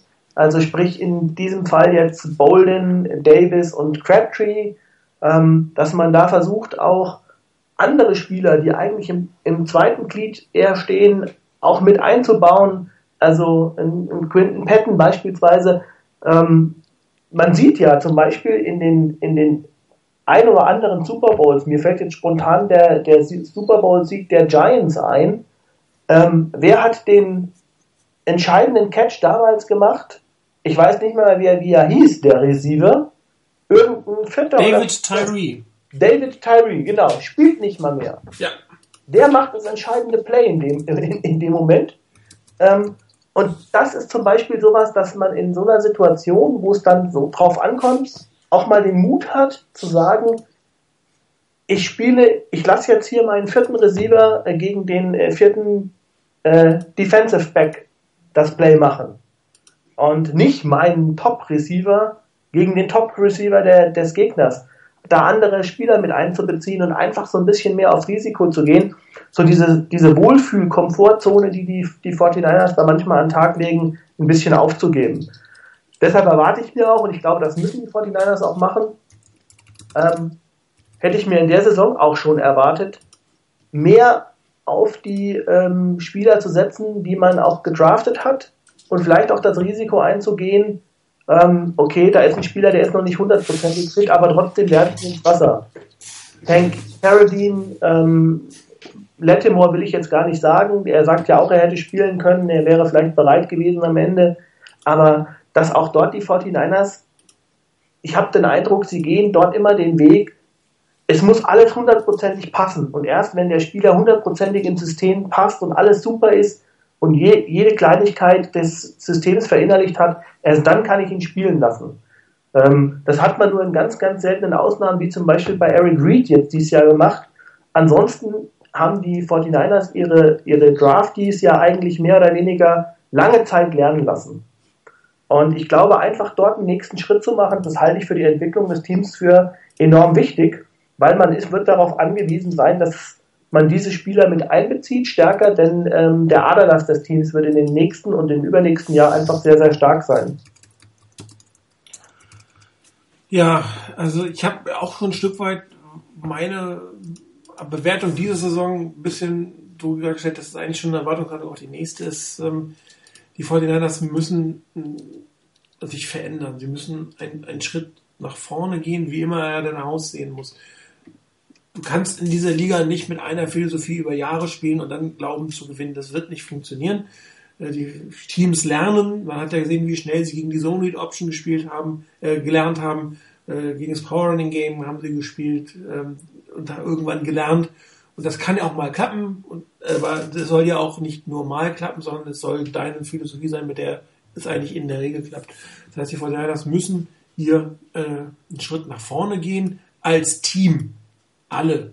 Gerade die Offense. Die Defense selber muss natürlich auch Veränderungen vornehmen, neue Leute einbauen, ja, ein paar Philosophien verändern, das kann auch nicht immer gleich aussehen, wobei das, glaube ich, eher ein bisschen extremer noch wird, zwei, drei Jahre, weil gerade die Fortinanders, die Seahawks machen es vor, wie eine Defense aussehen kann, äh, mit, mit starken Defensive Backfield, mit einer starken Front Seven, wie auch immer, ob 3-4 oder 4-3 ist aber völlig egal. Äh, wo ähm, sehr gute Passwash über vier Mann kreiert wird, wo dann in der Mitte mit Zonen gearbeitet wird, aber nicht sehr, sehr ähm, sophisticated. Also das sind relativ einfache Defense-Strategien, die ausgelegt sind auf Spieler, die bestimmte Fähigkeiten haben. Und das wird noch weiter ausbauen, es wird ein paar Jahre so gehen, dann wird es auch wieder geknackt und wird es in eine andere Richtung gehen. Auch da musst du natürlich weiterentwickeln, du musst überraschend sein, aber der größere Schritt wird in der Offense gebraucht werden.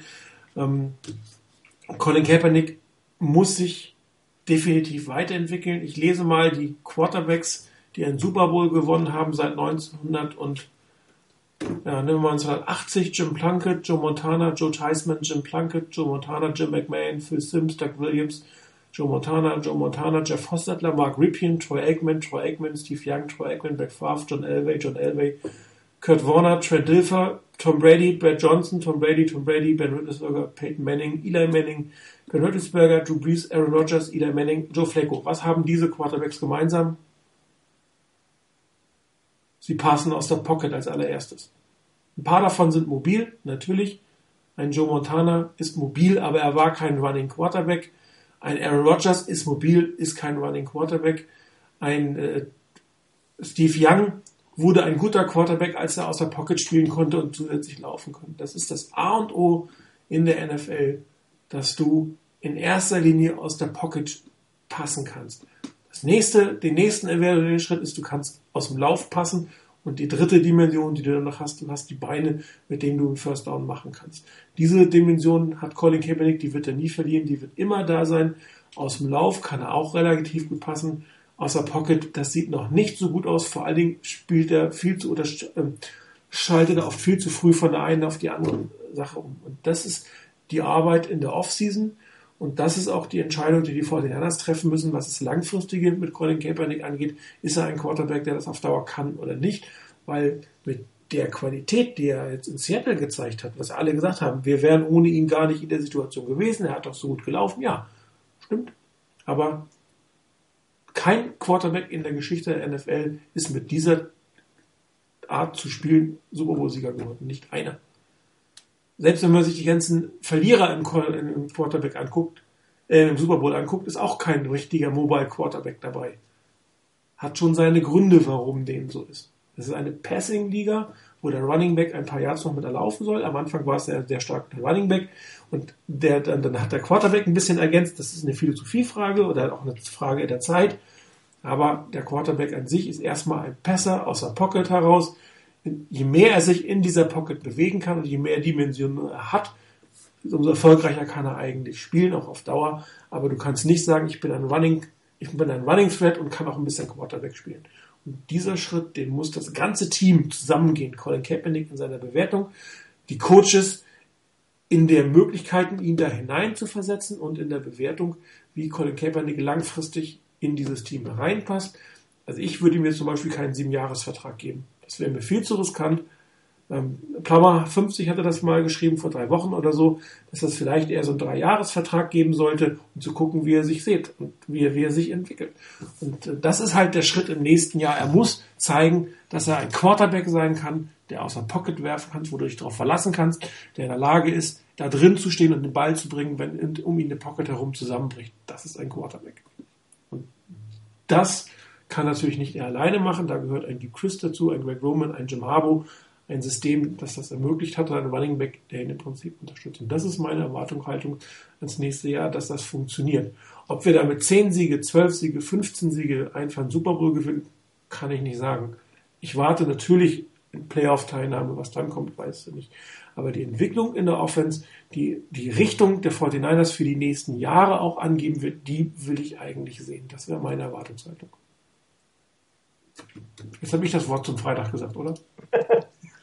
Sozusagen. Gut, äh, aber den Abschluss, den soll Rainer machen, der möchte noch auf einige Dinge hinweisen. Ja, ähm, ja, da wir durch unsere Themen durch sind und damit mit den regelmäßigen wöchentlichen Sendungen mehr oder minder durch sind, nächste Woche legen wir eine Bye Week ein. Ähm, ihr hört das Webradio also erst in 14 Tagen wieder. Ähm, Gibt es dann doch mal ein bisschen was anzusagen? Wie man uns trotzdem irgendwie verfolgen kann. Ähm, es ist auch nicht jeder so unterwegs, dass er unbedingt jetzt mit Tapper Talk zum Beispiel aufs Board zugreifen möchte oder auf ähnliches. Ähm, von daher, das Webradio gibt es an unterschiedlichen Stellen. Zum einen natürlich haben wir ein Sendungsarchiv wo die ganzen Sendungen abgerufen werden können. Man kann das Ganze als Podcast abonnieren und das Webradio gibt es auch auf iTunes. Und für diejenigen, die auf Facebook unterwegs sind, auch da sind wir vertreten. Ähm, das sind die Meldungen, die ihr hier auf dem Board kriegt. Also es, es gibt keinen exklusiven äh, Content irgendwo auf Facebook. Also wer das meint, das wird es nicht geben. Ähm, aber alles, was hier kommt, erscheint auch auf Facebook. Ähm, persönlich fände ich es zum Beispiel als nicht schlecht, wenn diejenigen, die da schon die Seite geliked haben und dann solche ähm, Postings dann sehen, wie mit Webradio oder mit irgendwelchen Artikeln, die veröffentlicht werden auf dem Board. Ich würde mich freuen, wenn der eine oder andere da nicht nur das anguckt, sondern vielleicht auch mal ein Like hinten dran setzt, vielleicht sogar mal den einen oder anderen teilt, ähm, um uns da vielleicht auch ein bisschen bekannter zu machen. Wir haben schon einige Leute bekommen, die dann uns irgendwie über Facebook gefunden haben. Seltsamerweise nicht über andere Kanäle, aber ich denke, da ist vielleicht auch beim einen oder anderen noch Bedarf da. Also wer auf Facebook unterwegs ist, darf da gerne auch mal den einen oder anderen Beitrag einfach mal liken oder auch teilen. Und wer auf Twitter unterwegs ist, da gibt's die 49ers Fanzone auch. Auch da sind's die Postings mit einem anderes von dem, was wir hier in den vier Newsforen haben. Also nichts mit Member-Meeting oder sonst was. Auch da ist es ganz nett, wenn der eine oder andere von euch vielleicht auf Twitter unterwegs ist, dann die Meldungen hat. Also dass ihr da als Follower dabei seid und wenn ihr dann die Meldungen seht, und selber dann retweetet, ist fast noch besser als zu favorisieren. Wer da also unterwegs ist, darf das gerne machen.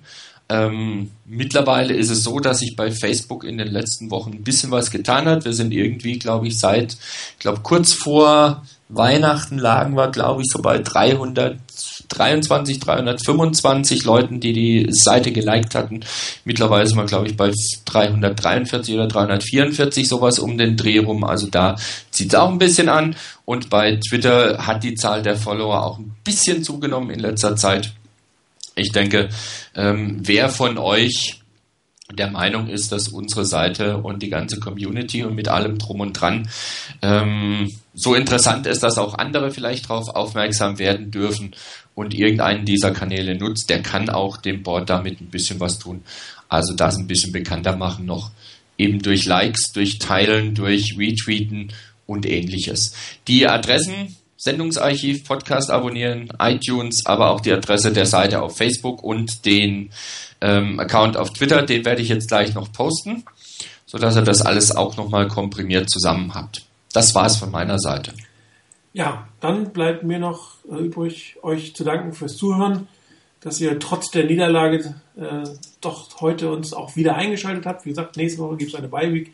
Übernächste Woche für die Super Bowl Preview sind wir wieder da. Danach äh, gehen wir in den Off-Season-Modus. Wir werden euch noch sagen, äh, wie wir das planen für diese Off-Season. Wollen ein bisschen regelmäßiger das machen. Vielen Dank fürs Zuhören. Vielen Dank euch beiden, dass ihr dabei wart und bis übernächste Woche. Bis dann.